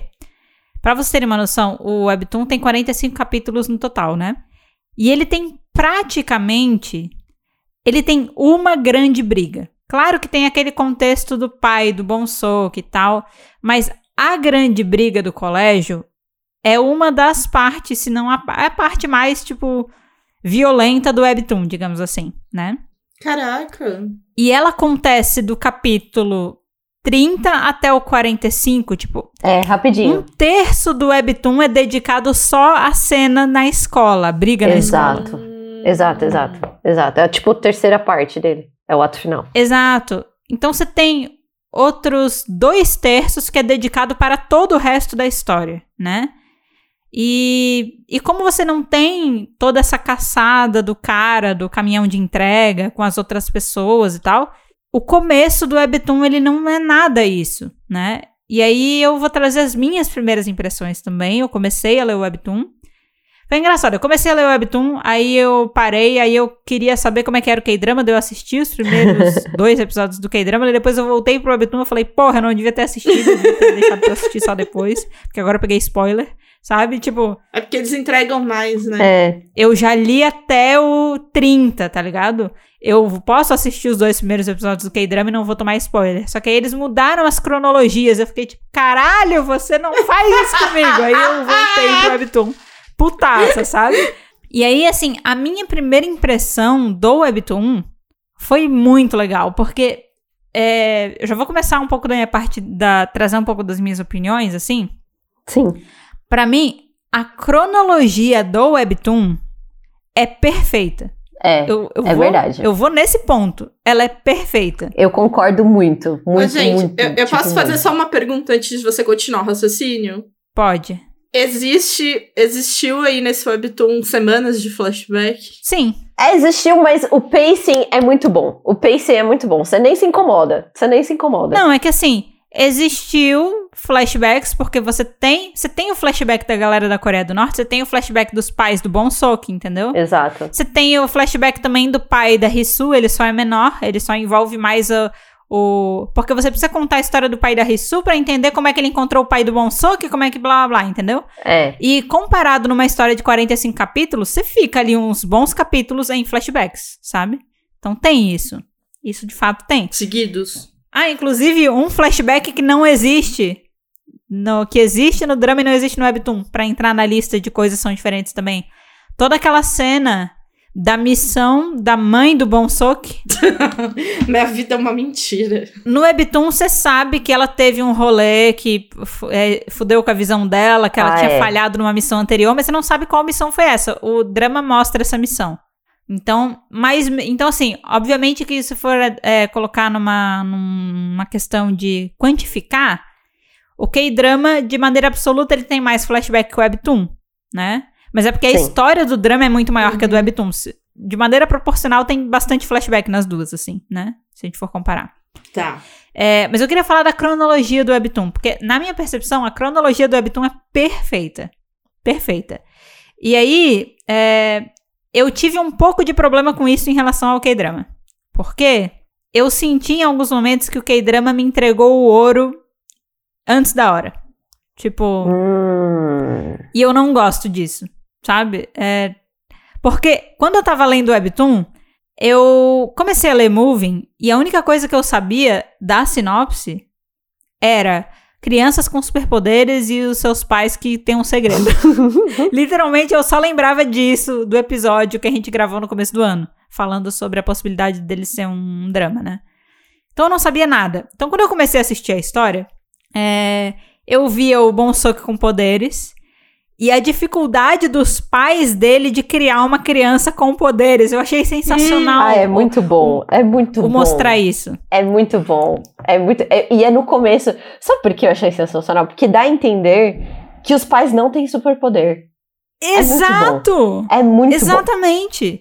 Porque eles parecem pessoas normais que estão tendo problemas de criar um filho que voa, tá ligado? E aí eles começam a Exato. contar Quem não teria, não é mesmo? Um nenê que voa. É, tipo assim, a criança tá dormindo e ela começa a voar, e eles, tipo, caralho, se a gente estiver dormindo e o nosso filho bater no teto, fudeu, então a gente vai botar rede no teto, travesseiro É. em tudo que é canto, né? É, É tipo assim, bom. essas coisas mostram no drama também, mas em momentos diferentes e de formas muito diferentes, né? No começo do drama, você vê mais a mãe do Bonsok cuidando dele, você não vê o pai, e no começo do Webtoon você vê os dois naquela dificuldade de caralho, nosso filho voa, tá ligado? O que a gente faz? Aquela coisa que pais acordado, acordam no meio da noite com o nenê chorando. Eles acordavam no meio da noite com o nenê levitando, sabe? Então eles não dormiam porque o nenê saía levitando. É muito bom. Exato. Porque toda vez que ele ficava feliz, ele voava. Toda vez que ele, né, qual- qualquer Tinha sonho. mudança uau. brusca de emoção fazia o nenê voar, Nenê entendeu? falando é um É problema. muito bom. Então ele podia estar sonhando e voando. Era bizarro o negócio. E aí, assim, quando você começa o Webtoon nessa parte, se você não sabe nada sobre a história, tipo assim, vou fazer um comparativo. Se você não sabe nada da história e você começa a ler o Webtoon, e se você não sabe nada da história e você começa a ler o K-drama, você vai ter muito mais surpresas no Webtoon do que no K-drama. Sim. Muito mais. Tipo, surpresas no momento certo. Surpresas no momento que você faz. "Ah, Eu É. não acredito! Sabe? Porque É. as surpresas, elas a- é construída de uma maneira, na minha percepção, muito mais legal no Webtoon do que no K-drama. No K-drama, você recebe muito spoiler, cara, da coisa antes dela vir de, de vez, assim, sabe? Dela vir batendo. Então, o impacto de quando você descobre as coisas é menor do que quando você lê o Webtoon. Eu, eu gostei muito de ler o Webtoon e, e ficar. Porque eu pensei, beleza, essa aqui é uma história sobre um menino que tem superpoderes. Aí depois você fica, caralho, essa menina na escola dele também tem superpoderes. É. E o jeito que você descobre os superpoderes da Risu é muito legal, porque você só descobre que ela tem superpoderes no dia que ela fala pro Bonsok que ela foi expulsa do colégio porque ela lutou 17 contra 1. Demora muito. Muito. E até quando eu tava lendo, eu li numa vibe Eu não meio. entendi muito bem. Então, eu tava que nem o bom que eu, tipo, caralho, você luta bem, né? Você é boa, você, né? Você é da bichona, hein? Eu fiquei tipo, nossa, resistência, menina, parabéns. Eu fiquei, E tipo, o bom que fala exatamente isso. Ela, ela só faz uma cara assim de tipo. E aí ele se liga, ele diz: Caralho, é impossível você ter lutado 17 a 1 sem ter superpoderes, sabe? É. É, e eu descobri junto com o Bolsonaro, eu fiquei, caralho, ela tem poderes. E inicialmente eu pensei, ela tem super força, né? Tipo, 17 a 1, super É, eu força. pensei nisso também. E, e aí você fica nessa. Só que você não sabe o que ela tem de poderes. E aí, quando você vai ler o capítulo seguinte, depois que ela contou aquela história pra ele que ele fez. Aí você vai pro flashback dela que conta que, na verdade, ela tem regeneração, tá ligado? Sim. E aí você fica, caralho, é o bom soque e ela que tem regeneração. E putz, cara, eu achei muito anticlimático que eu tava assistindo o drama.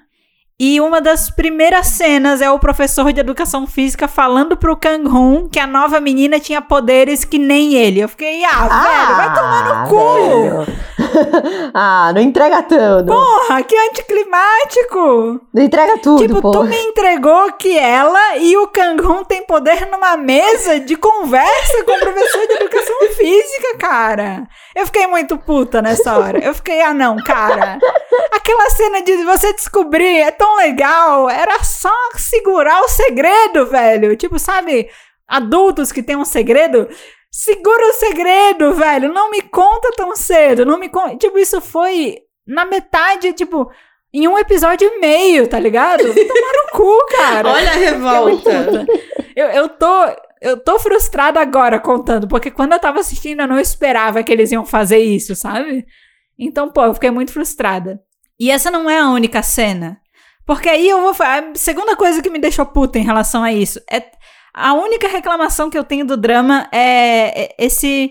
Essa dificuldade. Parece que é, a galera é fofoqueira, não consegue segurar a- a- o segredo, sabe? Segura, eu não preciso saber disso agora. Quer contar antes da hora, sabe? Porque a segunda coisa que me irrita. Corta a cena. Corta a cena. Você não precisava ver a cena. Só, só corta a cena, pá. Deixa pra depois, depois você me conta. E aí, tipo, uma outra coisa que é anticlimático é você saber que os pais têm poderes, velho, porque no Webtoon você não sabe que nenhum pai tem poder. Exato. Até a cena que o Bom Sok tá voando e o pai dele voa, voa, voa. O pai dele voa É muito bonitinho. pra resgatar ele. Não, e é muito Sim. bonitinha essa cena. E é muito bonitinha essa cena. É muito fofa. E aí você vê, tipo, a criança tá voando no céu, a mãe tá desesperada porque ela tá segurando e ela não consegue segurar, né? É. E aí o pai só vai lá, voa e traz os dois pra baixo. e eu fico, caralho, o Bonsock herdou o voar do pai. Exato, é hereditário! E sabe como é que você descobre isso no K-drama? Tipo assim, ah, eles podem até discutir que é descoberta, oficial, mas, Nayana, você recebe pistas no começo, sabe por quê? Ah, Porque o pai da Risu bota a mão na grelha no restaurante frango e ele não sente dor e regenera. Ah, ah. E aí eu fiquei, vai. Isso você só descobre lá na frente do Webtoon. Exato. Aí eu fiquei, vai tomar no cu, cara. não. Lá na frente, não, gente. Ah, depois que você descobre que ela tem poder. Não, eu só li até o capítulo 20 e eu já passei dessa parte que ele tá no restaurante, ele põe a mão na grelha e chega o, o. Não é sutil, não. Ele põe a mão na grelha, tá vermelhão e vai diminuindo. Mas Mari, E vai diminuindo e vai sumindo. mas Mari, você não sabe que as pessoas têm superpoder. Ah, mas não você é não sutil. tem Você não sabe que os Não é pais têm. sutil. Acontece essa cena, você olha e você faz. Ah, mas não é nada Vida sutil, gente. Ele tinha um machucado e desapareceu. Não, você não achou sutil porque Não, você gente, sabe. é no Não, não, close. não, não. É Hoje um tá close. discutindo. Close! Tá bom, Mari, tá bom. Tá bom, Mari, pode ficar com essa história, pode ficar. Ô, Mari, mas nesse ponto, tu já sabe que as crianças têm superpoderes? O menino já, e a menina já falou, já, tipo, falou assim, que já brigou, já passei por toda essa parte que ela brigou, e mostra ela tendo vários flashbacks falando, ah, eu não me machuco. Isso é sutil. Isso é sutil. Pronto! O problema é que antes de você saber de qual poder a menina tem, o pai dela já tá botando a mão na grelha, tá ligado? E mostrando regeneração, velho. Obrigada, Mendes, obrigada. Tipo assim, ó, é a cronologia. Óbvio que eles vão contar que o pai tem poder. Mas você só sabe que os pais têm poderes depois que você descobre que o Bonsoki, que a Risu tem poder, tá ligado? Tipo assim, é, você não sabe desses rolês. E cada vez que eu penso, eu lembro de mais situações anticlimáticas, porque a revelação de que o Kang-Hun tem poder é puta anticlimática também. Porque ela acontece na sala com o professor de educação física, sendo que no drama. No drama não, desculpa, no No Webtoon, Webtoon. Oh, é tem a cena de que tem uma mão Uhum. com É muito bom. um pó branco na parede e em cima do quadro da, da Risu, que ela treina, né? Uhum. E no Webtoon, você só vê a mão meio de longe, então você vê uma marca branca e, tipo, você vê um rachadinho na parede, tipo, alguém deu um tapão na parede. Mas não é como se a parede tivesse destroçado no mesmo nível do drama. então, eu, quando eu li o Destroça Webtoon... de uma vez, né? No drama, ele dá um pau. É, dá um porradão, fica uma marcona de mão que é impossível de você ignorar. No drama, no, desculpa, no Webtoon, você vê mais o branco É, depois É. que racha só, né? do que uma possível destruição na parede. Então eu fiquei aquele tempo todo, porque você só viu a mão, você não sabe quem fez aquilo. Sim. Eu fiquei o tempo todo imaginando que foi o Bom Soque que fez aquilo. Isso também, eu também Que falei, ele voou. bonitinho! Tipo, até em cima e bateu e voltou. E fazia todo sentido, porque o Bom Soque acompanhava ela, e aí ele foi tentar voar e foi tentar Brincar ver como é que ele também. conseguia fazer e tal. Exato, exato. Aí exato. um dia, tu descobre que não foi o Bom Soque. Porque tu descobre que muito o Kang-Hun tem o poder que ele fica virado no capiroto, pula alto pra caramba e é forte pra caramba. Aí você fica, caralho, então aquele rachadinho na parede é disso. Não. E, e no drama, cara, não, é na sala com o professor de educação física. Eu queria, é sério, eu queria pegar minha cabeça e bater na parede. Não, mas, Até mas eu quero voltar, porque eu quero qual é o poder dele. ele fica virado num capiroto. Esse é o poder dele. Amei, Cara, sério. meu Deus, amei Ai, muito. cara, eu, eu, eu fiquei. Assim, eu, eu queria que essas coisas não tivessem me afetado tanto enquanto eu tava assistindo K-drama, mas eu fiquei muito puta, cara.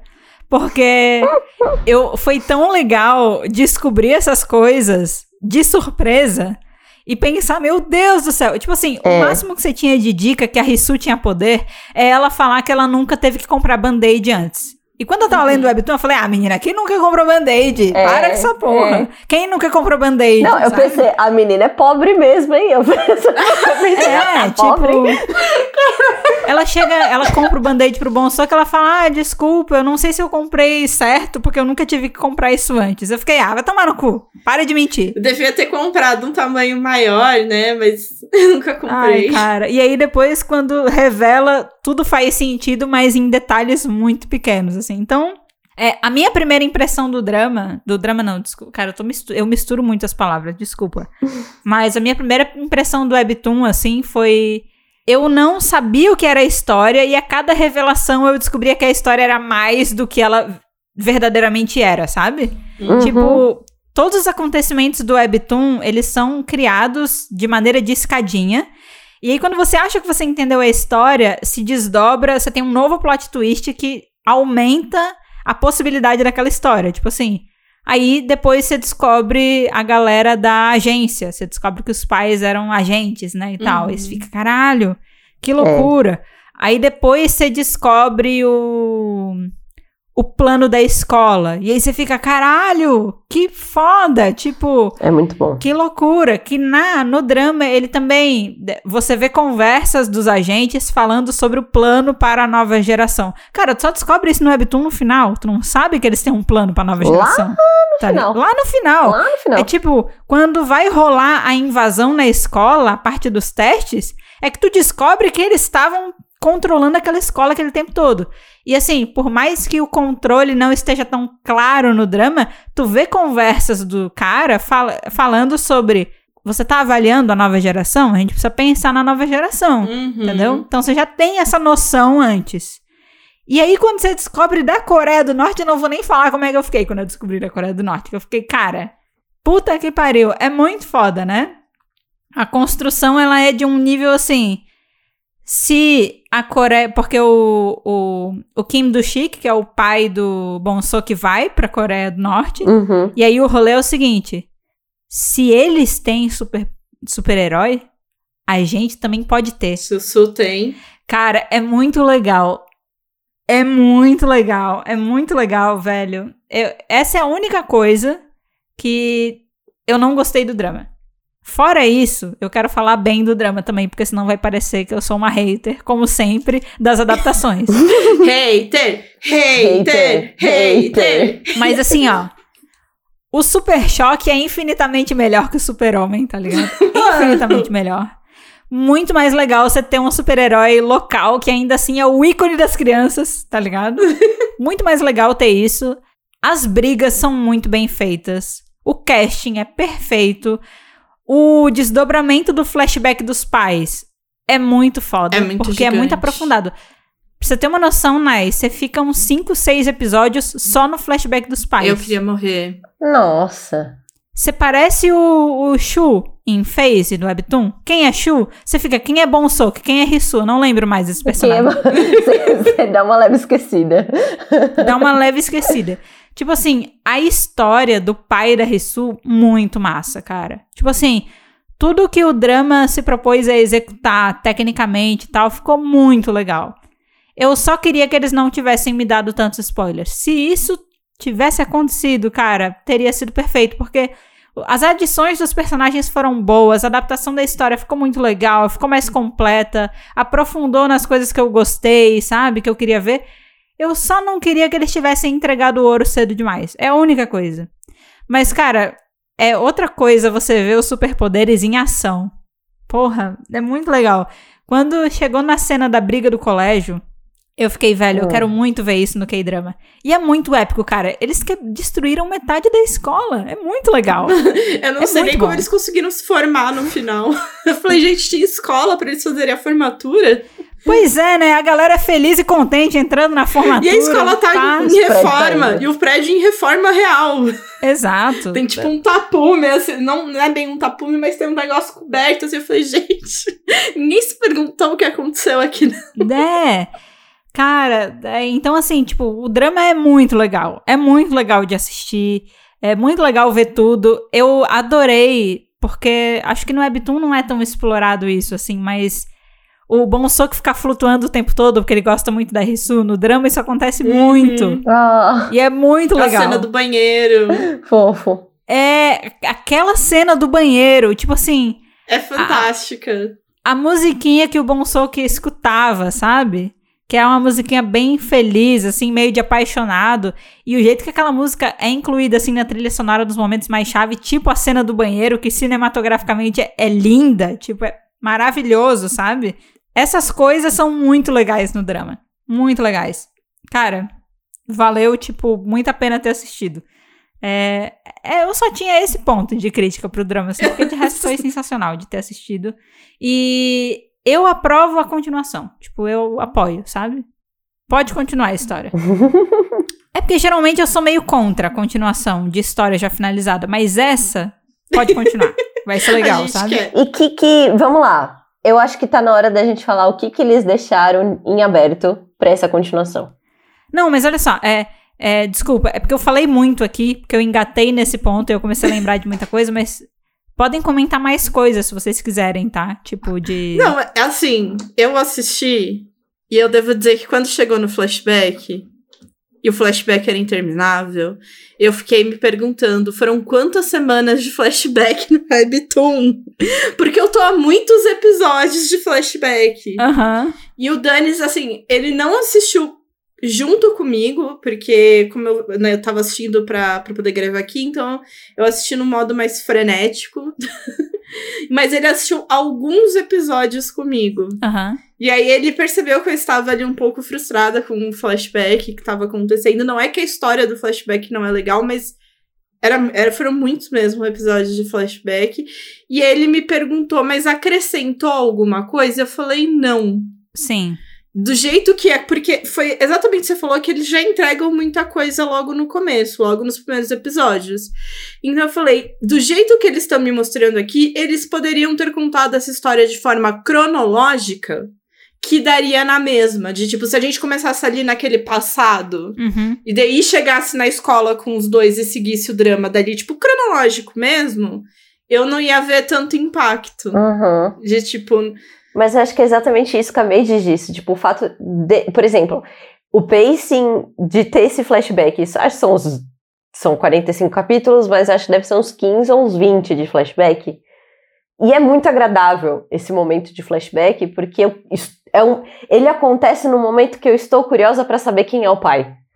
Porque você descobre que o pai voa e você faz uau. Então, porque eu acho que no, no Webtoon, ele, que nem até onde eu li, que foi mais ou menos até o 20, eles realmente não entregam super sobre a história dos pais e não sei o quê. Mas como a Made estava falando até agora, no drama, você, tipo, do episódio 1, você sabe, a mãe tem poder, não sei quem tem poder, o outro tem poder, a gente sabe que todo mundo tem poder e que tem uma agência secreta. Sim. Tipo, os elementos já estão todos aí, e por isso que eu digo que no drama, se fosse contado cronologicamente, não teria problema, porque a gente, tipo, não, não tem esse negócio de, tipo, você descobriu que o pai tem poder, Exato. e daí você tá indo pra um flashback que tá indo pra.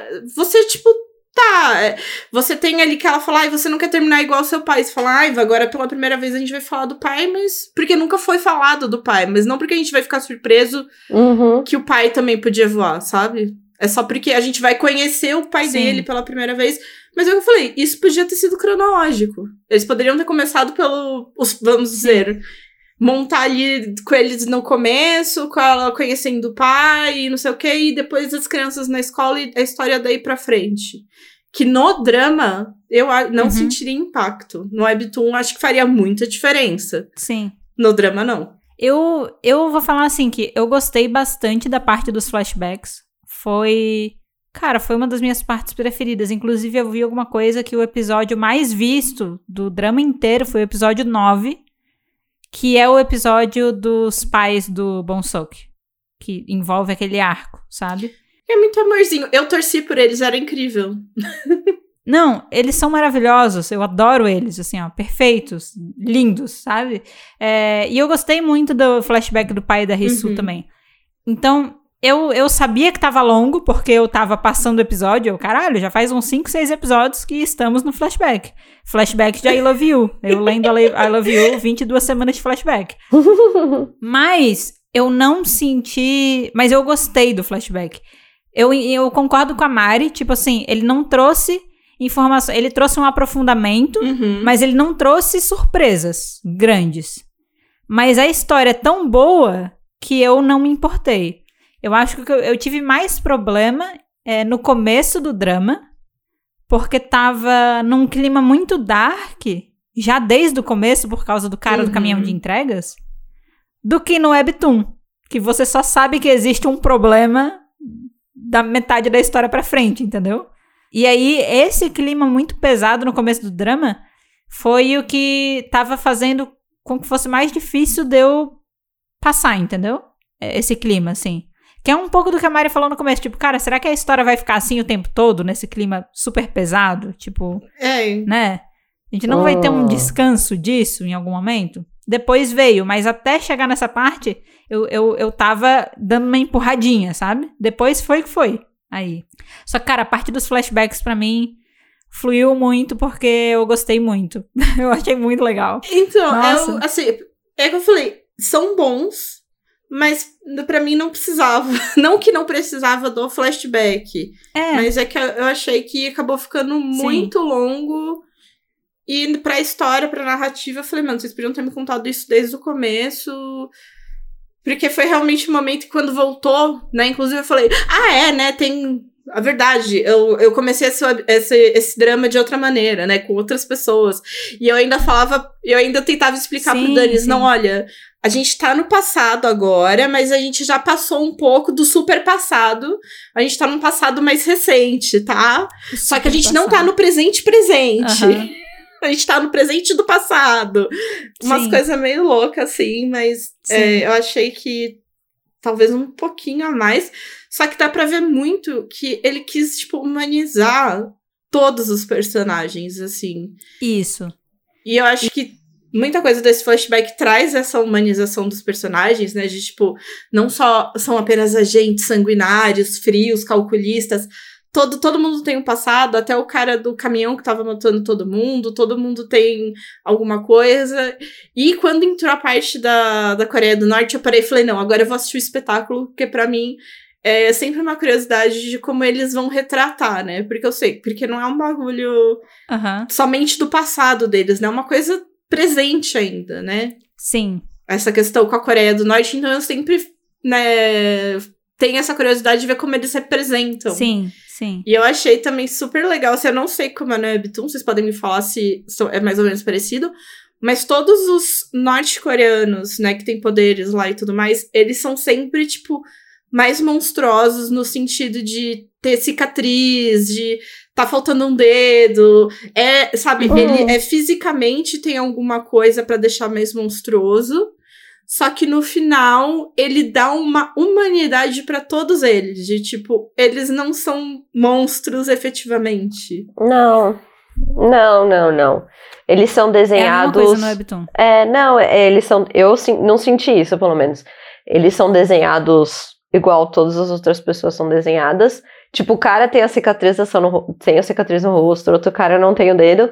Mas você, eu entendi quando eu li que era muito mais, tipo, essa pessoa passou por torturas e coisas na vida do que ele é mal, por isso que ele é desenhado assim.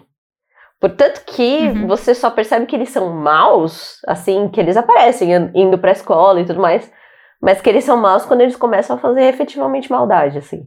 E isso eu Uhum. também quero aproveitar esse gancho pra Uhum. que eu achei estranho. Do nada vinha esse papo Coreia do Norte, assim. Eu achei meio, tipo, não precisava dessa xenofobia, sabe?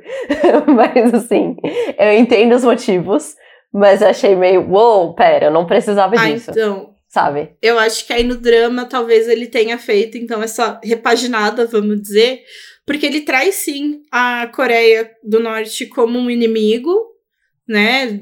De estão indo lá e estão tá tendo essa luta lá e vão matar as pessoas. Só que ele não Mas no Webtoon é igual. é, é que a fala... Mas no Webtoon é igual. Ele tem essa retratação de eles são humanos, mas é tipo uma retratação. Retratação, desculpa. Nós somos humanos, mas quem judiou da gente foi a Coreia do Norte. Sim, que eles colocam Sabe? muito de tipo. Quem, quem são as pessoas malvadas são quem estão dando as ordens, não quem tá executando. Né? Eles deixam. Eles colocam esse ponto. Exato. É. E aí eu achei meio desnecessário. Só que eu vou falar uma coisa. A da Coreia do Sul, ela não é muito diferente da Coreia do Norte. É. Porque o líder lá, Exato. ele assassinou. é, ele gostaria de ter assassinado a esposa e a filha do, do pai da Risu, né? Morreu. A questão É. é. que a menina não morreu porque ela tinha herdado Exato. o mesmo superpoder do pai. Exato. Mas ele queria fazer aquilo porque ele tava querendo se afastar do trabalho pra poder ficar mais tempo com a família. E tipo, e quando ele descobre que as crianças têm superpoder, eles querem se apropriar. Então não é como se a Coreia, eu, eu não senti no Webtoon que ah, a Coreia Ah, do Norte é senti. monstruosa e a Coreia do Sul não. Eu, eu senti Ah, eu que as senti. duas são de maneiras diferentes. Tipo assim, óbvio que a Coreia do Norte é retratada um pouco mais de brutalidade. Mas a Coreia do Sul, ela é tão merda quanto na, no- na questão moral das coisas, entendeu? É, então, eu senti que ele faz essa igualdade mesmo. Eu também senti que ele tem essa igualdade de, tipo, de que o mal é quem tá dando a ordem, independente do lado. Exato. Ah, não, eu entendo isso, eu, eu reconheço que também existe isso, mas eu, eu reconheço que foi muito mais um norte-coreanos, ah, vilões. E com o cara era, o problema é você, o problema não é a Coreia do Sul, o problema é você. E no, no outro cara foi tipo, meu Deus, norte-coreanos. Os norte-coreanos não têm filhos. A gente tem que roubar as crianças porque a gente não tem. Porque a Coreia do Norte não deixa a gente ter filho. Sabe? Foi essa sensação que eu tive. E eu fiquei tipo, hum. ah. É, então, é que quando, pelo menos eu falei, no drama, ele traz isso primeiro superficialmente, de tipo, os vilões são os norte-coreanos e tá aqui eles caricatos, eu acho que até, tipo, com essas, tipo, as cicatrizes, mas que tem. É uma coisa que você vê que o cara, mesmo que um cara que é só grande, ele é, tipo, como se fosse um grande monstro. Ele é um cara altão, grandão, mas ele se põe ali, tipo, não, eu sou, tipo, um monstro. E, na verdade, ele é um urso fofo, né? Sim. E eu acho que ele traz isso na, no, no superficial, de tipo, haha, os inimigos norte-coreanos, mas quando ele aprofunda, porque aí todo mundo tem essa, essa profundidade lá, é tipo, não, isso aqui é uma pessoa que tá seguindo uma ordem, que ela concorda ou não. No caso ali, isso. acho que a maioria não concordava, mas que ela concorda ou não, e ela está seguindo essa ordem sem nem mesmo entender uhum. e sem ter tipo, um poder de questionar, às vezes, aquela Isso. ordem e ela tá fazendo. No Webtoon é igual nesse ponto. É uma coisa. Sim. É. Todos os personagens que têm poderes, que são norte-coreanos que aparecem lá, eles têm o seu flashback e o seu background para você entender a tortura absurda que eles passaram e que eles estão fazendo aquilo porque eles são obrigados, não porque eles querem, né? Sim. Então tem a mesma coisa nesse sentido. Não, não falta, tipo, não é diferente do webtoon e do drama essa abordagem, entendeu? Não, e o fato de quando você. Por isso eu falei, quando, quando você começou a me contar que o autor, né, que lançou, ali era de 2015 que ele lançou, mas ele foi o cara de 2000 que lançou, né, o primeiro lá em 2002 e não sei o quê. E minha cabeça foi entrando toda no lugar, porque eu consegui situar ele, tipo, em um lugar. e aí, realmente, para mim faz todo sentido ter essa parte mais política dentro do, do drama, né? Porque foi ele mesmo que, que fez a adaptação. E de ter essa, essas questões, porque ele trata, ele coloca ali em pauta a questão da união das duas Coreias, mostrando ali, né, dentro do universo do drama, que isso não acontece porque quem tá no poder, quem tá dando as ordens, não quer, vamos por assim, né, entre muitas aspas. Mas porque é isso, que, que é, eles têm os seus próprios interesses e os interesses não são não é exatamente o bem da população, né? Não, e para mim entra em toda essa questão de desconfiança do governo, que às vezes é muito presente, né, em muitas obras lá, tipo, principalmente cinematográfica. Então, para mim, eu falei, nossa, fez um ciclo completo para mim, de tipo, agora eu entendo de onde ele veio, com, que, que ele comeu, quem ele andou, com quem ele conversou. Eu, pra mim foi, tipo, as coisas se encaixaram Sim. bastante. Eu vou falar que esse contexto de das torturas e tal que a galera da Coreia do Norte passava é pesado no drama, você vê, né? Eu não sei se é porque eu li primeiro, mas eu acho que do Webtoon consegue ser até um pouco mais pesado. Sim. Caraca. Eu achei bem pesado. É, porque tem um personagem, tem o background de um personagem que não é mostrado no drama. Assim uhum. como no drama mostra o cara da caverna, que não aparece, não existe no webtoon. Você lembra, Mari, que tem na cena final do drama, o cara que tá dando tiro com a mãe do do Bonsok, ele fala: "Ah, eu tenho uma história para te contar, você quer ouvir?" e tal, né? Sei, o que tem não tem o dedo. Não, não é o que não é tem o da dedo. mira. É o cara da mira. É o cara que atira bem também. É, o cara da mira que tem uma bala a mais. Então, não, é, isso não adianta você contar isso, né? Porque não existe essa parte no drama. Esse contexto. Poxa, é tão bom o fato dele ter uma bala é tão bom! É, é exato, tão bom! É tão bom! E, e tipo, é, eu, eu vou falar uma coisa boa e uma coisa ruim disso. O ruim é que não tem, e no Webtoon isso é muito bom. E o bom é que a mãe do Bom Soco é foda, porque o cara fala assim: Fodaste. Eu tenho uma história para te contar. Ela vai lá e pá, dá tiro nele. Tá Foda-se essa história. Morre, filha da puta, sabe? É, é, ela faz isso umas duas vezes, que ela tá tipo, a pessoa vai contar uma super história, o vilão vai dar o super discurso, ela vai lá tipo, pau, dá um tiro e acaba com isso, sabe? Ela diz, eu não tenho, eu sou mãe, eu não tenho tempo a perder, tá ligado? É, ela não fala isso, mas você entende, né? E eu fico, cara, obrigada por não botar um herói que é trouxa o suficiente para ficar ouvindo o vilão armar. Só vai lá e mata de uma vez. Mas, no Webtoon tem uma cena muito longa dela num duelo de tiro com aquele cara. Porque aquele cara que ela faz aquele duelo de tiro, que ela dá o tiro na, no drama, ela dá o tiro na torneira, bate na torneira e acerta ele. É aquele cara que ah, eu tô falando, tá? Tá, é lembrei, cara. lembrei. Tem uma hora que ele chega pra ela, ah, eu também tenho um contexto, eu também tenho uma história. Você quer ouvir a minha história? Daí ela vai Uhum. pau dar o tiro na torneira e, né? Não quero ouvir sua história. Eu, eu vou te matar, né? No drama, eles têm uma cena muito longa de duelo entre eles, porque ele tem o mesmo superpoder dela, que é ter os sentidos aguçados pra tudo. E isso Uhum. faz com que ele tenha uma mira excelente, isso faz com que ele consiga ouvir, né? Então, os dois têm as mesmas habilidades, os dois são bons de tiro. E eles estão naquele duelo. E antes dele morrer, antes da mãe do Bom Soco conseguir matar ele, você vê o flashback dele na Coreia do Norte. Hum. Que é uma coisa que no drama não aparece. E o flashback dele na Coreia do Norte é muito pesado. Eu acho muito pesado. Eu acho também. Porque mostra uma cena que ele tá preso num pedaço de pau sendo enforcado. Uhum. E, ao, e tem um círculo de vários outros pedaços de pau com pessoas sendo enforcadas com um Nossa. saco na cabeça, que você não consegue ver quem é. E Sim. eles dão uma arma pra esse cara e eles. E tipo, tem ele e mais sete pessoas. E aí eles dão a arma pra ele e, e dizem assim: você tem exatamente oito balas, uma pra você Oito balas. e para as outras É. sete pessoas. Se você errar alguma delas, a cada bala que você errar, você mata uma pessoa, sabe? Você não vai conseguir salvar. É, você não pode errar nenhum tiro. Você tem que acertar todos os tiros. Você tem que, se você quiser salvar todo mundo e a si próprio, você tem que dar todos os tiros. E embaixo do, do pedaço de madeira dele tem um buraco. Então, assim, ele não pode se salvar primeiro pra salvar os outros. Porque se ele se salvar primeiro, ele cai dentro do buraco e ele não Nossa. consegue mais mirar nos outros, entendeu?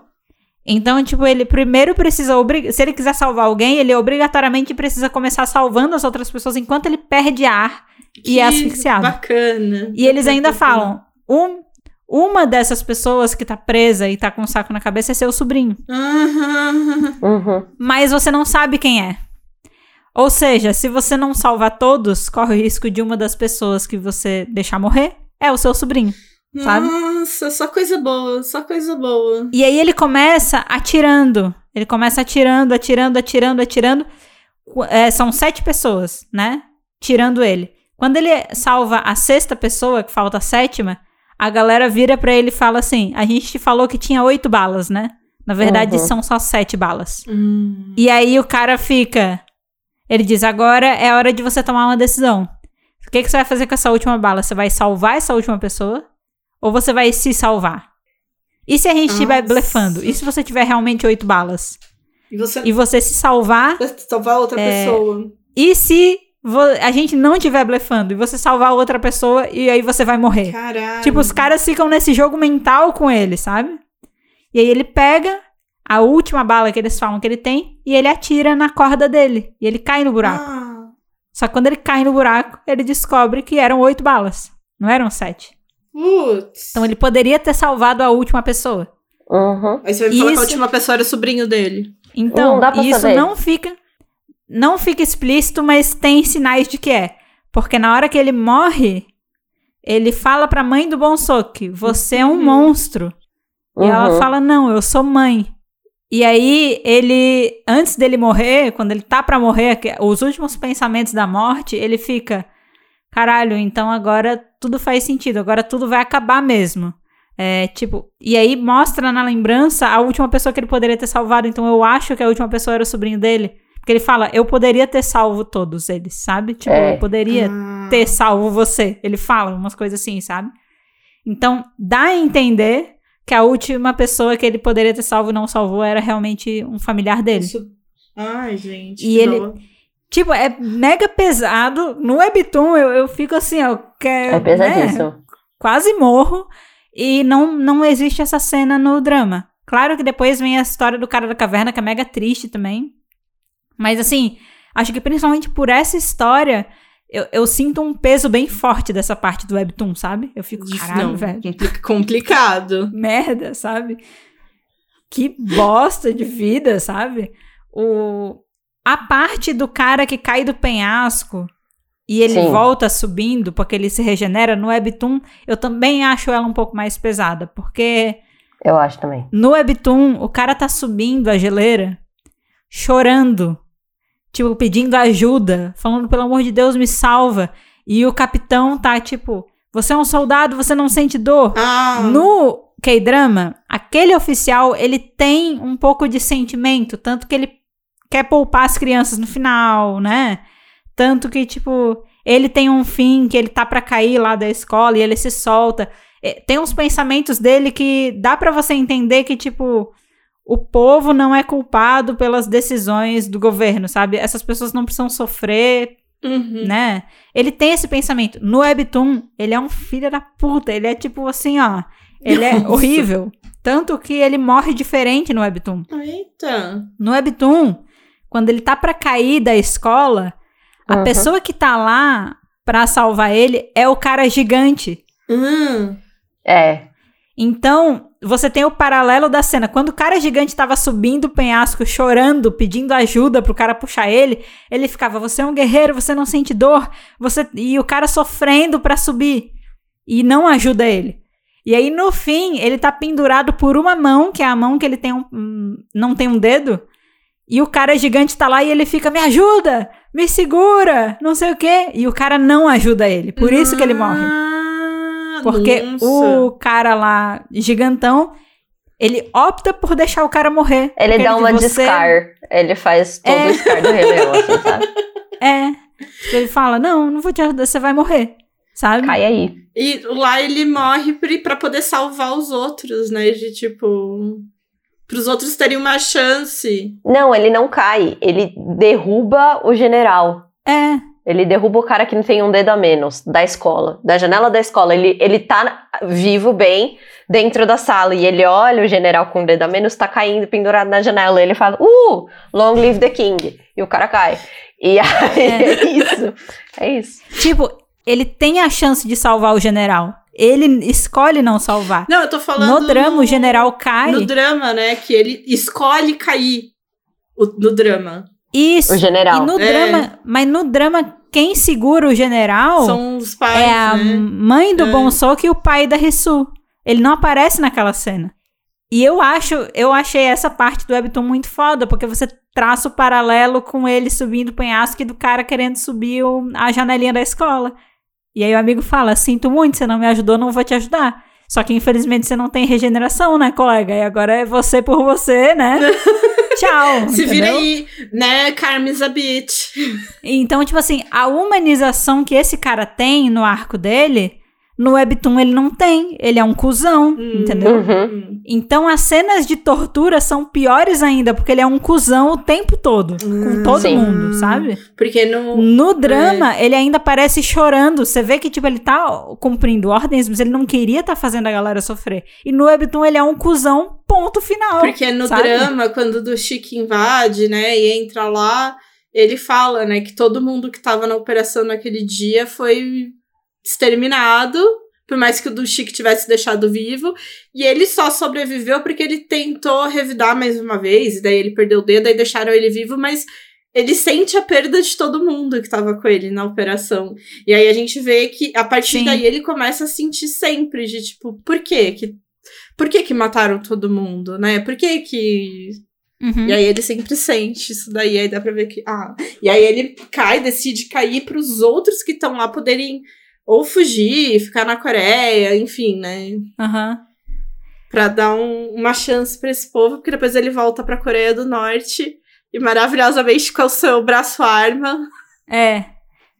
atira no cara que tava dando as ordens ali. Nossa, essa parte é muito foda e ela não acontece no Webtoon. Essa parte foi legal. mas é porque Foi, da- foi bacana. O dedo do meio e tudo. é que o fim desse cara é diferente nas duas.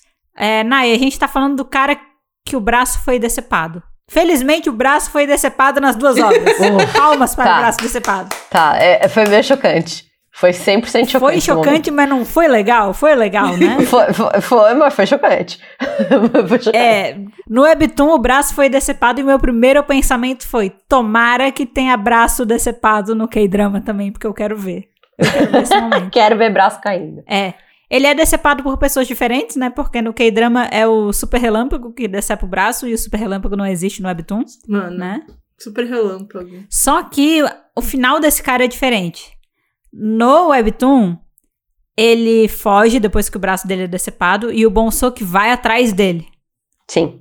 Só que quando o Bonsoki pega ele, o cara começa a chorar e pedir para por favor para ele voltar para a família dele, porque ele quer ver a mãe dele, porque a mãe dele é mais velha e ele quer voltar para a família. Ele começa a falar que ele quer voltar para a mãe dele. E aí o que fica, caralho, eu acredito no que ele tá falando ou não. Mas aí ele fica, eu tô olhando no fundo do olho dele, esse cara me parece sincero, eu vou deixar ele ir. Ele quer ver a mãe dele, sabe? E aí ele liberta o cara. E o cara vai, ele foge e vai e volta para a família dele. No drama, ele volta pro país dele Hum. e ele volta a trabalhar lá como como guarda e tal, né? Só que ele entra na sala para falar com o chefe e o chefe tá bolando novos planos para atacar o sul, né, e tal, fazer esse rolê. E aí é muito massa, né? As- os arquivos, né? Que eles querem os arquivos É. das crianças. Uhum. Tipo, ele não quer desistir do plano, basicamente, o chefe dele. E aí ele tá lá, de frente da mesa do chefe, sozinho na sala. E aí é foda, porque ele tem um mecanismo na mão dele que não é decepado, no braço que não é decepado. E aí ele estica a mão e ele mostra o dedo do meio e você vê que tem uma parada presa no dedo do meio dele, assim, tipo um mecanismo. Uh, E aí quando ele Não. mostra o dedo do meio, sai É. uma arma do braço decepado e atira no cara da cadeira, velho. ah, Ele dá o dedo do Robô. meio pra atirar no Ciborgue. cara, mano. É muito bom. Sim, ele. Cara, é o mandar tomar no cu mais doloroso da história, tá ligado?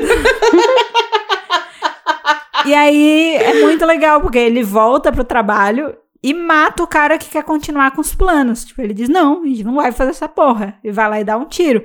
Nesse sentido, eu achei mais legal no drama. Tipo, achei isso mais interessante. E tem uma diferença desse cara também, do webtoon pro drama. Porque no final do drama, mostra o flashback do dia que ele sobreviveu à queda lá, porque ele voava. E aparece ele falando com um cara lá nos fundos, assim. Ele diz: Ah, porque eu. Eu tenho um. Eu secretamente, eu sou pai. Meu filho nasceu há pouco tempo. Não fala Né? nada. Uh. né? Fala- o cara fala pra ele. E aí você fica: Caralho, tem uma criança com superpoder na Coreia do Norte. Pelo menos tem uma, uma criança, sabe? exato. Coisa que no Webtoon não tem também. E daí aí ele já tá vendo que, mano, vão pegar aí os negócios das, das crianças que é da Coreia do Sul. Imagino que não vão fazer com o meu Exato. filho. E tanto que quando ele conta pro guarda, o guarda fala: não, não conta isso pra ninguém. Tipo, não fala pra ninguém que você tem um filho com poder, sabe? É, não que você tenha um filho com poder, mas não fala pra ninguém que você tem um filho, Uhum. né? E aí é, é é legal, eu também achei legal esse final. E na minha percepção, esse é um gancho pra uma possível segunda temporada, caso vá rolar, né? Vai ter desdobramentos desse cara pro futuro, com certeza. Com ele certeza. segue vivo. Como todos os outros, né? Tipo, que matam o diretor também. É. E matam o camaleão doido, cheirador. É, quem mata o camaleão é o pai da Rissu. Achei maravilhosa a morte do camaleão. Sim. Nossa, é maravilhoso. Aquele cara, eu não gostava dele. Eu via ele na tela, eu ficava agoniada. Eu, não, eu ficava incomodada. Eu também, gente. Muito. Eu tinha um- era, era uma coisa. Ele. É que ele tem muita cara de pessoa ruim, sabe? Muita cara. Ele fazia umas caras assim. Gente, maldade. Ai, eu ficava. Essa pessoa, essa é uma pessoa do mal. Não dá, não dá. É uma pessoa muito do mal. E ele tinha umas tomadas de decisões que era muito. Eu não me importo com seres humanos, sabe? Foda-se. Tipo. Sim. Teve uma época que ele trabalhou em Nossa, conjunto mano, com o pai da. Rissu e eles brigavam nesse sentido porque o pai da Rissu ele queria tomar umas decisões humanas, porque ele também é outro querido, né? Tipo, brutamonte, porém querido, né? Uhum. E, Uhum. e o cara era meio contra, tipo, tanto que teve uma hora que eles estavam. a- Aquela cena que eles acompanham o exército, sabe? Que ele pula na mina pra salvar a Uhum. galera, que ele passa na explosão e não morre. Que aí depois ele, ele fala: Ah, eu já sobrevivi bomba, tá tudo bem. Minha cabeça não morre. É. No drama, o cara camaleão tá lá junto. E eles estão indo atrás de norte-coreanos que aparecem lá que têm poderes. É, é ali que você descobre que os norte-coreanos têm poderes também, né? Hum. E aí, tipo, o cara camaleão, ele tá é, rastreando os caras. Então ele fala pro exército, ó, teve uma pessoa que passou aqui há meia hora, que é a pessoa que a gente tá caçando. Então vamos andar nessa direção, vocês vão na frente. E aí, quando ele tá atrás com o pai da Rissu, ele fala assim, ó, deixa eles irem na frente, porque na verdade eles passaram aqui tem 10 minutos. Então a gente Ah. deixa eles irem na frente e deixa eles morrer, porque daí quando a gente resolver o Mano. problema, o governo vai ver como a gente é heróis, essencial. né? Tipo? Ah, e aí o pai da Rissu dá um socão nele e fala: sai da minha frente, se você, se você aparecer na minha frente de novo, eu mato você. E aí ele vai ajudar os caras do exército, né?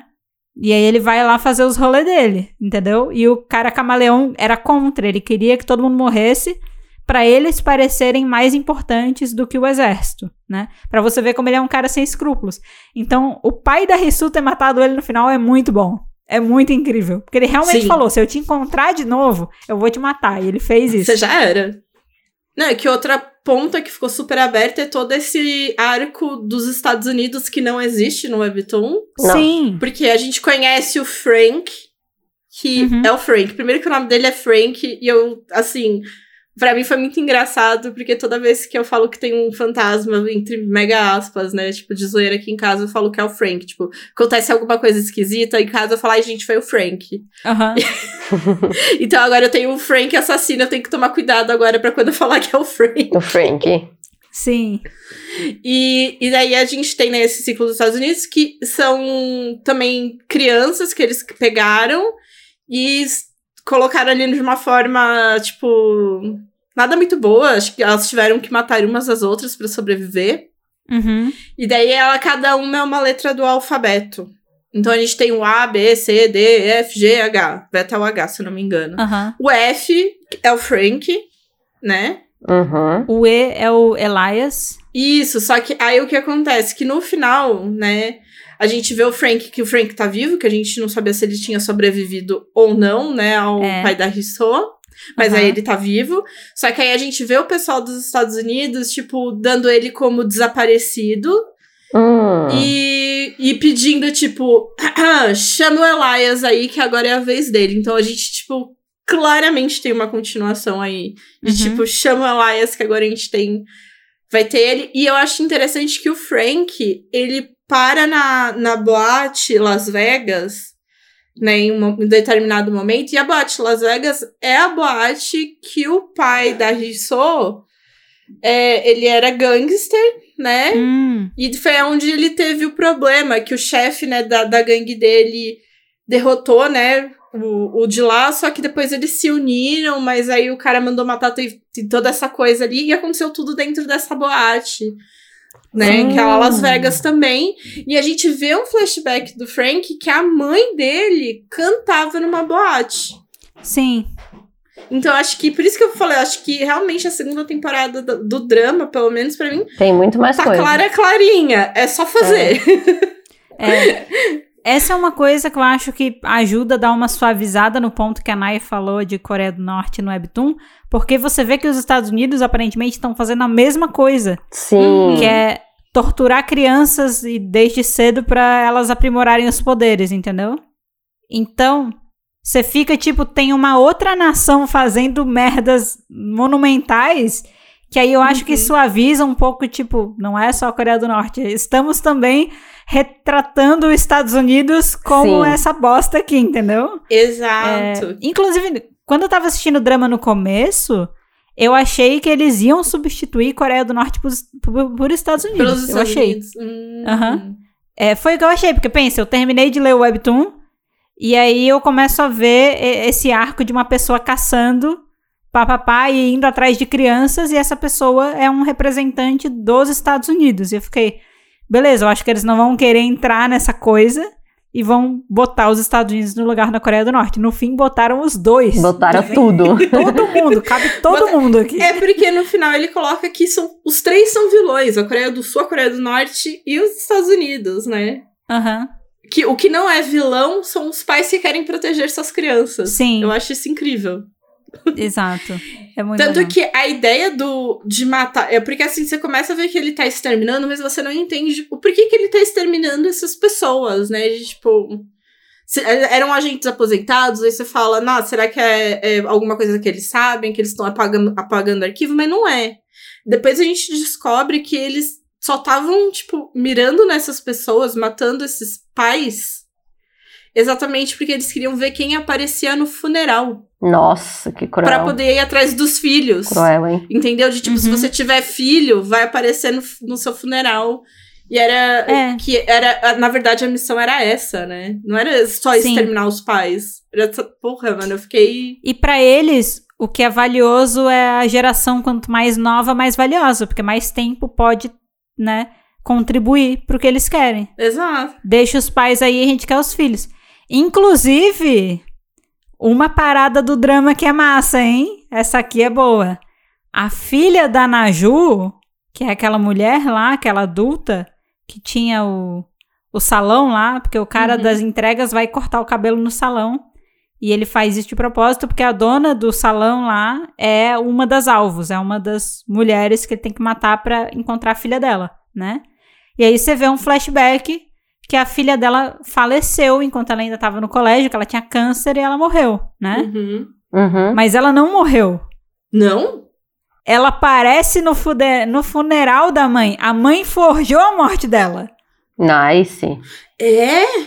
Quando você vai no funeral da mãe, dá um close numa menina que tá lá no funeral. E aí, quando você vê o flashback, você vê que a mesma menina que teve close no funeral é a filha da mulher. Gente, eu tô Que- choquei. ou seja, porque- Ah. ela, ela forjou a morte da filha porque ela sabia que podia dar merda no futuro. Não, Porque assim, a primeira vez, quando o cara lá para, né, o Frank, conversa, ah, nós somos todos filhos dela, ela tinha uma filha biológica, mas ela morreu. Nesse momento, eu achei que ela, ah, é mentira, ela não morreu, isso é papinho. Só que depois, o, o próprio professor, né, mostra que ele, que ele deu aula, né, pra essa menina, porque ela foi nessa escola onde todos estudam, toda essa geração de superpoderes estudam. E eu vi o professor e o professor ficou super triste. Foi quando ele virou professor de verdade, acho, né? Acho que quando Sim. teve. Porque ele falou: Eu não percebi que a minha aluna tinha, né, tinha câncer e eu não fiz nada. E ele ficou super mal. Eu falei: Ah, não, então Aham. realmente essa menina morreu de verdade. Mas eu tô- agora Sim, eu tô... aparece o funeral dela e a mãe sofrendo. e É, tal, eu né? falei, mano, foi real, então, não foi papinho, não. A menina realmente morreu. Mas agora eu tô, tô chocada mais uma vez. Então, aí agora, Mariana, calcule essa. A menina não morreu e ela estava no dia do funeral e o cara foi lá no dia do funeral, ela viu o cara que matou a mãe dela. Hum. Uh, ela pode Vingancinha. aparecer depois. E ela vai em busca de vingança. Ela vai em busca de vingança. E o superpoder dela é ver através das coisas. é. Ela tem habilidade física boa, tipo, ela consegue pular bem e tal. E ainda assim ela tem visão de raio-x. Então, tipo, até faz sentido, porque você imagina, se a mãe tem visão de raio-x, né? Pô, uma ida no colégio, ela já vê que tem merda, tá ligado? Tá Ah, acontecendo é? coisa. Ela vê câmera escondida em mil lugares, né? Ela vê todas as tramas. Então né? ela consegue. in- Ela provavelmente previu isso e por isso que ela forjou a morte da filha, sabe? Caraca, gente, eu tô. Tô cada vez. Segunda temporada, cara. gente, tem, por tem favor, liberem segunda já aí temporada. datas pra segunda temporada. Antes que essas crianças cresçam. Pode lançar? Pode lançar? Pode lançar. E é tão bonitinho o Bonsouk virando super-herói com capa de chuva amarela. Ah, esse é bonitinho. Sim. Isso é bonitinho. Isso é igual no drama e no webtoon. É, o isso é fato da bonitinho. menina correr com calça de educação física, saia e capa de chuva amarela. E aí ele É copia gracinha. ela pra usar a capa de chuva amarela. É muito bom. É muito fofo. Porque ele via ela que nem uma super heroína correndo no Uhum. ônibus, e aí ele vai lá e ele vira o super-herói da capa amarela. É muito bom. A gente precisa de uma segunda temporada. Deixa eu perguntar uma coisa. Eu preciso falar dessa parte. A gente não tocou nesse assunto ainda. Diga. Precisamos falar sobre o arco da família do Kangun. Ah, Putz, nossa. Sim. Chorei, viu? Hum. Ou se Jura? chorei nessa parte. Porra! No Webtoon. Porra! Não, chorei no Webtoon. Chorei no Webtoon. é, primeiro. um- Ai, sensível, não. Ai, Nayana. Nayana, você não tem coração, Nayana. Dai, se te ajuda, eu não chorei também não, viu? No drama, não chorei. Obrigada, Ai, Mari. eu chorei. Mas assim, eu não chorei no drama, eu chorei no webtoon só. Ai, cara, é que eu acho muito foda aquele arco da família dele. É, é ali que dá merda, né? É, é nesse arco Sim. que o governo descobre que os poderes são passados de geração Uhum. pra geração. É lá, é lá, é. É lá, porque quando o policial vai pegar o pai do Kangun, você tá vendo do corredor os policiais serem arremessados de dentro do apartamento, você pensa, cara, o pai do Kangun tá Acabando resistindo, mundo, né, pra ser preso. E aí, quando a galera volta, eles falam: Não, calma, não foi o pai, foi o filho que arremessou a galera. Meu filho, tipo, filho de 5 anos de idade. É, a criancinha de 4, 5 anos de idade, você fica, cara, fudeu, agora eles sabem. E, e, tipo, é óbvio, porque os poderes do pai, ele não. A criança não consegue controlar direito, né? A criança ficou com raiva, ela empurrou os policiais e tal, e aconteceu o que aconteceu. Mas, cara, eu acho todo aquele arco muito triste, assim. E quando eu chorei mesmo, foi no final, quando o pai dele vai pro colégio. Hum. Que, velho, essa cena não foi feita da mesma maneira no Webtoon. Eu queria ter visto esse diálogo, porque eu acho no Webtoon um diálogo muito bonito. Mas Uhum. quando o pai tá a caminho da escola, você tem um diálogo interno do Kangun enquanto ele tá apanhando, né? Ah, é bonitinho esse diálogo. é É muito, bonito. bonitinho. Porque É ele muito fala, bonito. tipo, eu não. O meu pai sempre foi o tipo de pessoa que abaixou a cabeça e aceitou tudo que faziam com ele. Daí mostra flashbacks bem rápidos dele trabalhando como vendedor lá de feira e a galera humilhando ele, tacando coisa nele e ele nunca fazia nada. E aí, tipo, o Kangun falando, eu nunca vi meu pai perder o controle, porque meu pai já foi preso por agressão e tal. Então ele deixa todo mundo fazer o que todo mundo fazer o que quiser com ele e ele não responde, ele não faz nada. Então eu nunca vi o meu pai se impor, tipo, eu nunca vi o meu pai, né, sair disso.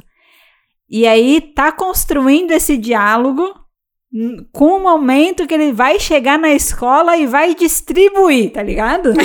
E é, e é muito bom. E eu acho muito bom também a analogia que ele vai falando, né? Meu pai vai se encolhendo. Meu pai, com os anos, cada vez ele se encolhia mais e ficava cada vez mais encolhido e menor. Uhum. Só que a cena que ele vê o pai dele descendo o cacete, assim, o pai dele tá gigantesco, assim, o peito aberto, perna aberta, descendo assim, pum! E você fala. Aí ele vê, eu, eu vi que ele viu que o pai dele não é pequeno. E é, é muito bom. É. Porque o pai dele todo encolhido e do nada ele todo aberto, assim, trau! Eu falei, uau! E ele, tipo, você bateu no meu filho! E aí, tipo, sai, cara. Eu, eu tava assim, ó. Eu tava feliz e chorando nessa cena. Feliz porque porradaria de alta qualidade, chorando que, tipo, meu Deus do céu, sabe? Tipo, pelo filho dele, ele não vai se diminuir, sabe? É. Não, e também é muito bom quando ele fala. Com o passar dos anos, eu parei de chamar ele de Dad e comecei a chamar ele de Father. Eu achei muito bonito, porque quando o pai dele aparece na escola, a primeira coisa que ele fala é Dad? E ponto de interrogação eu fiz. Sim, porque ele fala. eu- eu- antes eu chamava meu pai de. de dad. Dad. né? Antes eu chamava. É. Antes, tipo, antes eu chamava meu pai de. Pra gente, no português, Papai. sei lá. Pai- papai. Não sei. Ele, É. ele chamava ele de uma maneira mais carinhosa. E com o passar dos anos, depois que ele foi preso, que ficou muito tempo fora, que ele voltou, eu comecei a chamar ele de uma maneira mais formal, né? Como pai, mas de uma maneira mais formal. E aí, quando ele entra na escola pra distribuir, o Kangun tá todo fudido no chão. Aí ele olha pro pai dele e fala: Dad? Cara, nessa hora eu É tava. muito bom. Nossa, é muito bom, é muito bom. Podiam ter botado essa parte no drama, que ficou, o diálogo é muito bom, cara. O diálogo é muito É que bom. eu acho que, apesar de tudo, eles construíram bem a relação de, tipo, Construíram, construíram. dos dois e também o, o você sente ele de tipo que ele fica ali amassando as latinhas, vê o filho, ai, você chegou, ah, não sei o que lá, não sei o que. Quando o filho liga e ele escuta a mulher dele falando com o filho que e ela tá gritando, ela, onde tá meu filho? Tá na escola e ele tipo, pá, sabe? De, só vai e você já fica, Isso vai mano. embora, é. Esse cara é foda. Ele, cara, e o aquele ator, ele Não, mandou muito bem, porque toda vez que eu vi o pai no drama, ele é muito querido, cara, no Uhum. drama. Sério. Ele é muito querido. Ele paradinho na frente da loja com um reloginho esperando o filho voltar da escola todo dia. Tipo, Ai, sério. gente, fofo demais. E você sabe que ele só se comporta do jeito que ele se comporta porque ele não quer ser preso e sair de perto da família mais uma Exato. vez, né? Sim. Tipo, ele, ele sai e o filho dele é um bebê pela primeira vez, e quando ele volta, o filho tem tipo 4, 5 anos. E depois ele sai de novo e daí ele volta muito tempo depois. Cara, é, ele não quer perder. Então você vê que. Por isso que eu gosto tanto daquele diálogo, porque o filho fala, tipo, pô, meu pai, né? Meu pai é fraco, meu pai não se impõe, meu pai. Ninguém respeita meu pai e meu pai não faz questão de impor respeito também, né? Mas você vê que ele não quer fazer aquilo, ele faz tudo aquilo simplesmente pra ele não correr o risco de ficar mais tempo longe do filho dele, né? E eu vejo também que a primeira aproximação que ele tem é, do pai dele é quando ele fala com a Rinso. E eu não sei se ele fala exatamente com ela, mas em algum momento que ela tem alguma interação com o pai, que alguma coisa ele entende ali internamente de tipo, meu pai só quer o meu melhor. E é quando ele volta da escola um dia Aham. e pede desculpa pro pai dele. Tipo, meio que pede uma desculpa ali. Você vê que o pai fica super feliz. E a gente percebe que ali eles já começam a construir alguma coisa, mas o relacionamento realmente depois da. Do meu pai veio na escola meter soco em todo mundo, melhora, né, a 200%. Porra, como é que não vai melhorar? Como é que não Como melhora? não tem, não tem como? O soco consertando aí os laços familiares, sabe? porradaria. Porradaria, né? Salvos pela porradaria. É, eu, eu sinto que eu virei um choque de cultura falando agora. Mas. Mas é basicamente isso que acontece, cara. Poder do soco aí, salvando famílias, entendeu? Tá certo. É isso. Mas, mas eu acho esse um arco muito legal e, e pelo que eu vi, assim, das entrevistas, essa também é uma característica muito forte dos trabalhos do, do Kung Fu, abordar essas relações familiares, sabe? Esses laços mais profundos, assim, nas relações entre família. É, é, um- é uma, é uma temática que é vista em vários trabalhos dele, que ele faz, e muito bem, assim, dando bastante atenção pra isso, sabe? Ai, gente, mui- é muito fofo. É realmente, as famílias do de Moving são de outro mundo. Ai, cara, muito legal, né? Eu queria falar sobre um ponto Uhum. do final, porque no final do drama, é, o pai do Bonsoki volta pra casa e ele encontra a casa deles porque a mãe do Bonsoki pintou o terraço da casa de roxo, né? E foi a forma dela de se comunicar e esperar que o marido dela um dia voltasse, porque ao longo do drama, nas cenas de flashback, ela fala que Uhum. roxo é a cor preferida dela, tanto que a cortina da casa dela é roxa e tal, tal, tal. E aí é legal você ver que ela pintou, tipo, você vê de zoom vários prédios normais e aí um prédio com terraço roxo, tá ligado? E é assim que o pai do Bonsoki encontra a casa Ai, e volta pra gente, casa, né? Esse reencontro, eu fiquei Uhum. feliz. Porque eles se mudaram depois pra eles continuarem é, vivendo em segurança, né? Então eles se mudam mais uma vez no final e o pai do Bonsoki encontra ele e a esposa dele por causa do terraço roxo. E no webtoon, o do Chique, ele tá preso lá na Coreia Uhum. do Norte, que nem no drama. Só que no drama ele tá preso numa caverna e alguém liberta ele, né? Uma pessoa É o cara de. Assim, no drama é o cara sem o braço. Isso. Isso, é o Tá. cara sem braço. Quando ele Isso. volta, ele liberta o do Chique. No Webtoon eu achei mais legal. É. eu achei também. Mas, tipo, é mais legal, porém é mais dramático. Chocante, é Porque- mais chocante. É. Porque no Webtoon ele tá preso e ele tá com a perna acorrentada, uma das pernas, e ele tá preso, tipo, numa Uhum. gaiola, tá ligado? E ninguém liberta ele. No Webtoon ele foge. Só que ele tá com a perna acorrentada. Então o único jeito dele fugir é se Ai. ele decepar a própria perna, ou o próprio pé, pelo menos, sabe? É. E essa cena não é mostrada diretamente. Você só vê ele numa cela, do lado de fora, acorrentado. E no final do Webtoon, aparece o, a casa do Bonsoki da mãe dele. E é, tá nevando, então, tipo, o chão tá todo branco. E aí eles estão do lado de dentro e a porta tá entreaberta com um feixe de luz, né? E do lado de fora você tem uma pegada da neve. É muito bom. Tipo, como se alguém tivesse vindo dos céus e pousado diretamente, porque você não vê uma Ah. trilha de pegada, você vê uma pegada. Caraca. Você vê uma. E aí, Um lado só. você fica, o pai do bom que voltou, Não. só que agora ele só tem um pé, E uma perna. porque ele abriu mão do Caraca. outro pra poder fugir.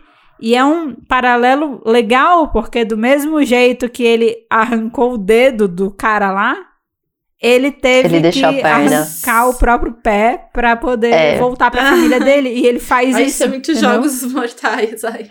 Não, mas não mostra nada. O única- o único quadro que mostra é o pé. É a pegada. É, não, desculpa, é a pegada. Você que tem que fazer um 2 mais 2 na sua cabeça.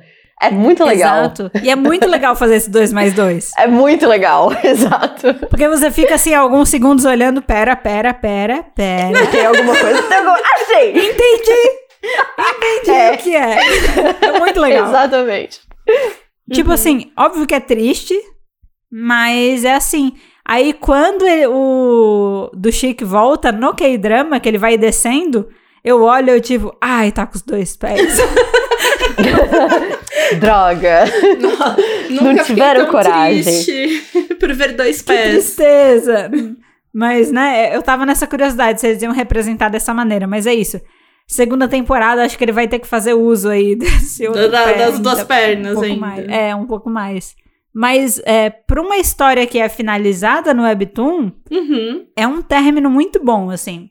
Eu tenho um ponto que poderia ser melhor no Webtoon, também, pra não dizer que é só do K-drama que eu falo esse tipo de coisa, mas eu acho que o final do Webtoon poderia ter sido um pouco mais amarrado. Tipo assim, precisa? É obrigado? Não. Não. Mas dava pra ser mais amarrado? Dava, né? Porque você tem do capítulo 30 até o 45 ou até o 44, você tem a luta na escola. E aí acabou a luta na escola, você tem mais um capítulo de fechamento do Webtoon e deu, sabe? Acabou. É. Então, o fechamento do Webtoon é muito rápido. Ele poderia ter sido um pouquinho maior, sabe? Eu não acharia Podia ter ruim. feito de dois, pelo menos. É, eu ficaria um pouco mais feliz de ter visto um pouco mais de detalhes daqueles personagens que eu acompanhei esse tempo todo, né? Tudo bem, ele vai te entregar mais 20 episódios numa segunda temporada agora. Então, vem aí uma segunda temporada, eu quero acreditar. Mas essa é a coisa no Webtoon que eu gostaria que tivesse sido mais trabalhado, sabe? Uhum. O final, o fechamento. Né? Trabalhar um pouquinho mais. Mas eu gosto da, da abertura do, da uma pegada na neve, tá ligado? É legal. É, é muito satisfatório. Ô, tem uma coisa que eu quero dizer. Faltou eu dizer. Ó, diga. Eu segurei essa piada pra esse momento. Mas assim, Ai, meu Deus. é, K-drama geralmente tem patrocínio, né, gente? Aham. Ai, que medo. Pô, o K-drama de Moving, eu tantos momentos que eu olhei e eu fiquei, putz, cabia um patrocínio da Duracell nesse momento. cabia. Porque o, o Super Choque ficava com uma pilha na mão e ele usava pra canalizar os poderes de choque dele. E era várias Ah. vezes o personagem com a pilha na mão e eu ficava, pô, isso aí é Duracell, que dura oito, oito vezes mais essa pilha, porque puta que pariu. A pilha está cumprindo uma função importante. Então, se tivesse rolado um patrocínio, seria perfeito pra pilha nesse, Nossa. nesse drama. Sim, ainda mais quando o filho vai, assim, dar a pilha pro pai e falar, ah, essa aqui dá pra você ficar utilizando, tipo, Exato. porque ele dá o choquinho, ele recarrega a pilha, né? Então ele tá utilizando a mesma pilha há mil anos e entrega pro pai. É. Eu, eu, eu tava literalmente assim assistindo o drama, daí rolava cenas tipo essa e eu. Duracell, dura sei lá quantas vezes mais. sabe? Pô, eu tava. É aqui, ó, é perfeito. Tá, tá feito o negócio já. Aí, e, e é Duracell. com contexto. Com contexto. É, porque aqui no Brasil é Duracell, né, gente? Lá vai ser outra coisa, mas assim, perfeito, cara. Perfeito. Eu, eu não podia fechar o episódio sem fazer esse comentário, desculpa, gente. Não, eu achei que foi um comentário apropriado Exato. demais. O episódio não seria o mesmo sem esse comentário. Não, e aí ajuda a gente a terminar o episódio lá em cima, né? Porque a gente tá falando aqui de membro sendo decepado, pai sem pé e, né? Tortura, sofrimento. A gente termina falando de pilhas. É melhor, né? Pilhas! Que pilhas vocês utilizam na casa de vocês? Então, eu abandonei as pilhas, né? Foi por isso que eu comprei um mouse com fio e um teclado com fio. Ó, Ó, não, é Gente. pilha é um rolê difícil. eu, eu não queria. eu- a gente não tá sendo patrocinado, mas eu tô usando Duracell. Olha só, tá vendo? Aí, ó. Porque dura quantas vezes mais, Mariana? Muitas vezes. Se patrocinar o episódio, muitas vezes. É, a cada propaganda aumenta o número de vezes que o Duracell dura, comparado às outras pilhas. Então, já foi 8, mas eu já vi 10, acho que eu já vi 12, e aí chega uma hora que você para de contar, né? Dura muitas vezes mais. Vamos resumir. Gente, pra gente fechar o episódio aqui, aquelas duas perguntinhas clássicas, mas que é só pra sintetizar aqui a nossa opinião, né? Uhum. Vamos lá, me digam aí se valeu a pena ter assistido, ou lido, ou os dois, e pra quem vocês recomendam. Ah, e no caso da Mari, que ainda tá lendo, quero saber se vai continuar lendo, mesmo sabendo que o Justo. super. O cara da. O super choque não existe. Tá? É, o Super Choque me balançou. Então eu vou refletir um pouco, mas é muito provável que eu continue lendo. Mas eu vou precisar ter um momento de entender que o Super Choque não vai estar lá. É isso. E eu, a- Aceitar a realidade. e eu acho que o drama talvez. É, se sair uma segunda temporada, obviamente que eu vou assistir, mas eu vou tentar acompanhar conforme eles vão lançando, porque eu acho que eu senti Isso. que era assim que eu deveria ter visto a, a primeira vez. Eu senti que Uhum. quando eu assisti os episódios, assisti muitos de uma vez, é, ficou um pouco cansativo pra mim. Então, mas eu acho que se eu tivesse assistido conforme eles iam lançando, sejam tipo sete primeiros, e depois um a cada um ou dois a cada semana, não sei como foi aí o rolê de três em três, mas talvez eu teria aproveitado melhor a história, vamos supor assim, talvez. Mas eu com certeza volto pra Sim. segunda temporada. Eu inclusive estou esperando pela segunda temporada, pelo amor de Deus. Precisamos saber quem é Elias, preciso mais do meu super choque, meu super relâmpago, já que ele não vai estar no webtoon. Muito bom. E você, Naya? Ah, eu achei que valeu muito a pena ter lido. Eu ah, achei ele de um tamanho perfeito. Assim, Uhum. ah, teve momentos que se quisesse ser maior tava tudo bem, mas o tamanho é perfeito. Leria, e não o bastante tenho vontade de ler outras coisas do autor. Assim, Que essa é a legal. realidade. E, mas eu não assistiria o K-drama. É muito longo. Achei é, longo. É meio, tá vendo? Que drama costuma a gente com 12, 16 episódios, e o cara chega com 20 e a gente não sabe o que fazer. Achei longo. Não, é que eu reclamo de barriga cheia, porque eu gosto de Mr. Sunshine, então eu não tô aqui pra opinar. Ah, verdade. Mas, assim, eu leria, indicaria para pessoas indiscriminadamente. Assim, Uhum. tipo, ah, não, você gosta de porradaria? Não, leia. Só que eu teria avisos sobre a arte, assim. Tipo, eu não sei se é, algo que é pra todo mundo. É. Mas é só isso. Boa. Mas todo mundo leia. Todo mundo leia, boa. todo mundo assista. Acho que assistir todo mundo já assistiu, né? É, putz, muita gente assistiu, tá nos trends o tempo todo aí. Toda quarta-feira, moving, moving nos trends, todo mundo falando sobre. Mas, é, falando assim da minha parte, valeu muito a pena ter lido e ter assistido. Foi muito legal.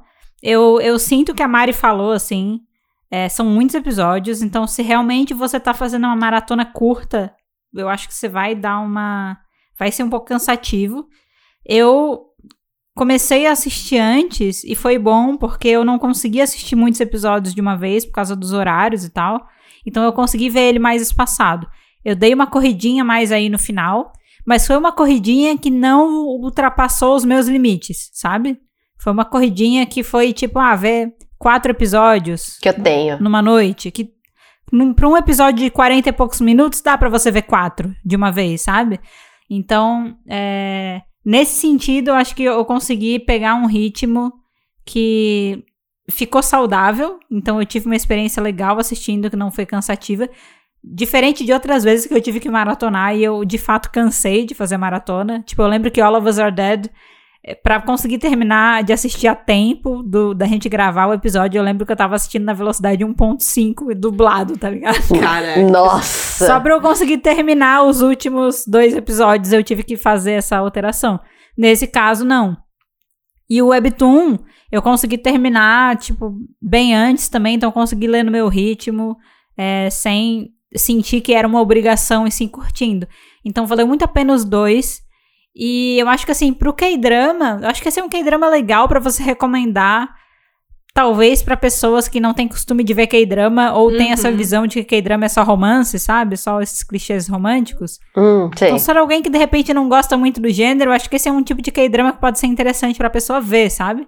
Mas qualquer pessoa pode gostar da história. Inclusive, é uma coisa engraçada que não tem um beijo sequer Tem, no drama todo. tem. Tem de quem? Os pais do Bonsock, pô. Só se foi no episódio muito final, porque. ah, é, tem um beijo, Não, verdade. mulher, ele beija ela no escritório e ele flutua. Ver- verdade, tem um único beijo em 20 episódios. É, é o único beijo e é a única vez que você vê o pai do Bonsock flutuando sem controle. Aham, por causa verdade. Que é uma cena muito legal também. Eles se beijam no escritório, Nai. E aí o pai dele começa a flutuar enquanto eles estão se beijando, assim. E ele fica tipo. Ai, bonitinho. É muito bonito. E a música rolando. E o pai dele é sempre super bem controlado. Super tá o controle dos poderes. Então você fica, caralho, ele ama muito essa mulher, sabe? Ele gosta muito dela. É muito legal. É, mas assim, eu acho que uma recomendação especial pra esse tipo de pessoa, porque acho que é um drama que né, outras pessoas podem curtir. Mas a recomendação em geral, assim, que nem a gente falou. Talvez do drama, assim, pra quem não gosta muito de cena que tenha muito sangue, possa ser um pouco incômodo. porque tem muito sangue. Tá. Tem muito braço sendo decepado, tem muita. O pai da Rissu mesmo, cara, ele teve que contracenar com muita bolsinha de sangue falso, viu? Não. Rapaz sangue. Aquele personagem. Tipo assim, o cara toma uma facada na cabeça, ele arranca a faca da cabeça, arranca a faca das costas, arranca a faca da É, barriga. realmente, ele é sabe? realmente Tipo- aquele personagem que vai no espelho, tá tirando as facas e ainda tem uma nas costas que ele tem que pedir pra alguém, ô, tira aí pra mim, por favor, que eu não alcanço. Ô, tira, né? É como se fosse, ô, esfrega minhas costas, é, pô, arranca aqui essa faca aqui das minhas costas, fazendo favor. Isso aí é aquele jatinho de sangue.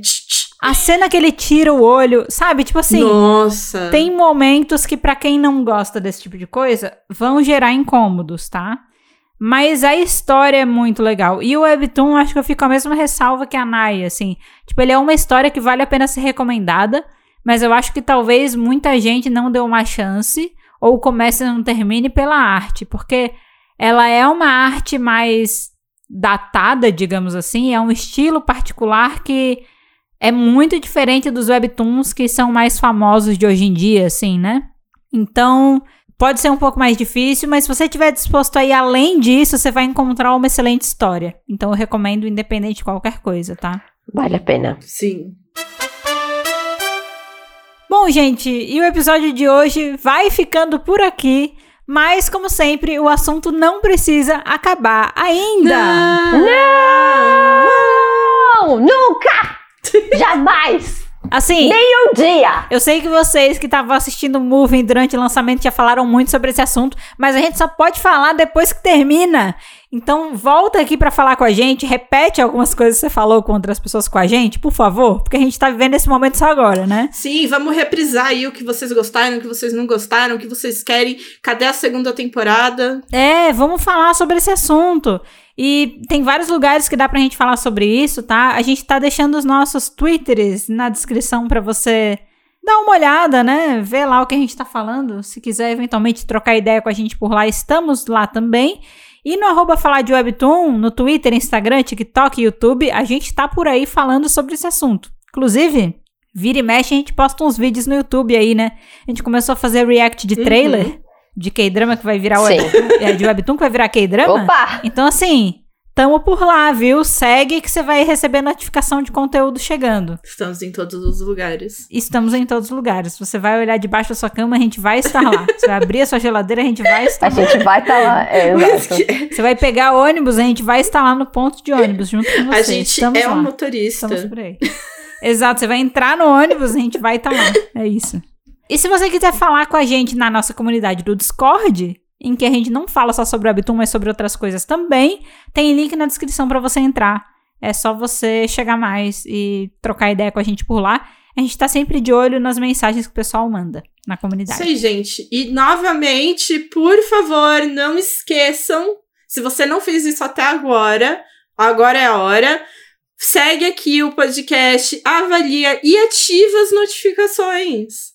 Pra você não perder nenhum episódio. Você tá aqui sempre batendo, colocando papo em dia. Entendeu? Vai lá, só seguir, avaliar e ativar as notificações. Só- rapidinho. Uhum. Pam! E compartilha com todo mundo. Conta pra todo mundo, pra sua mãe, pra sua avó, pro seu papagaio, pra todo mundo quem você acha que pode se interessar, pro seu que é amiguinho na, na escola. Pode contar que a gente fica feliz e já faz muito, muito, muito pela gente. E também, no final, sempre tem aquela enquete básica, é sempre no Spotify, mas é aquelas perguntas que vocês podem responder. Então fala com a gente, manda pra gente, tem a enquete, responde a enquete que vai dar tudo certo. A gente vai fazer perguntas aqui pra você sobre esse episódio. A gente quer saber o que, que você achou de Moving, né? O que, que você gostou? Leu o Webtoon? Assistiu K-Drama? A gente quer aí ter outras percepções pra gente comparar. Foi só a gente que gostou? Teve mais gente que gostou, né? Aproveita aí, então, esse espaço pra deixar a tua opinião também. Seu personagem favorito também é o Super Relâmpago? Pois é, a Mari quer saber se ela tá sozinha nesse barco ou não. E no mais, gente, obrigada por ter ouvido o episódio de hoje até aqui. E a gente se vê na próxima semana, no próximo episódio do Pode Falar de Webtoon. Tchau! Bye bye, tchau! Eu juro que agora eu fa- falaria a fala do, do Super Relâmpago, mas eu não vou pôr meu coreano à prova. Então fica aí. Quem assistiu sabe do que eu tô falando. Super Relâmpago!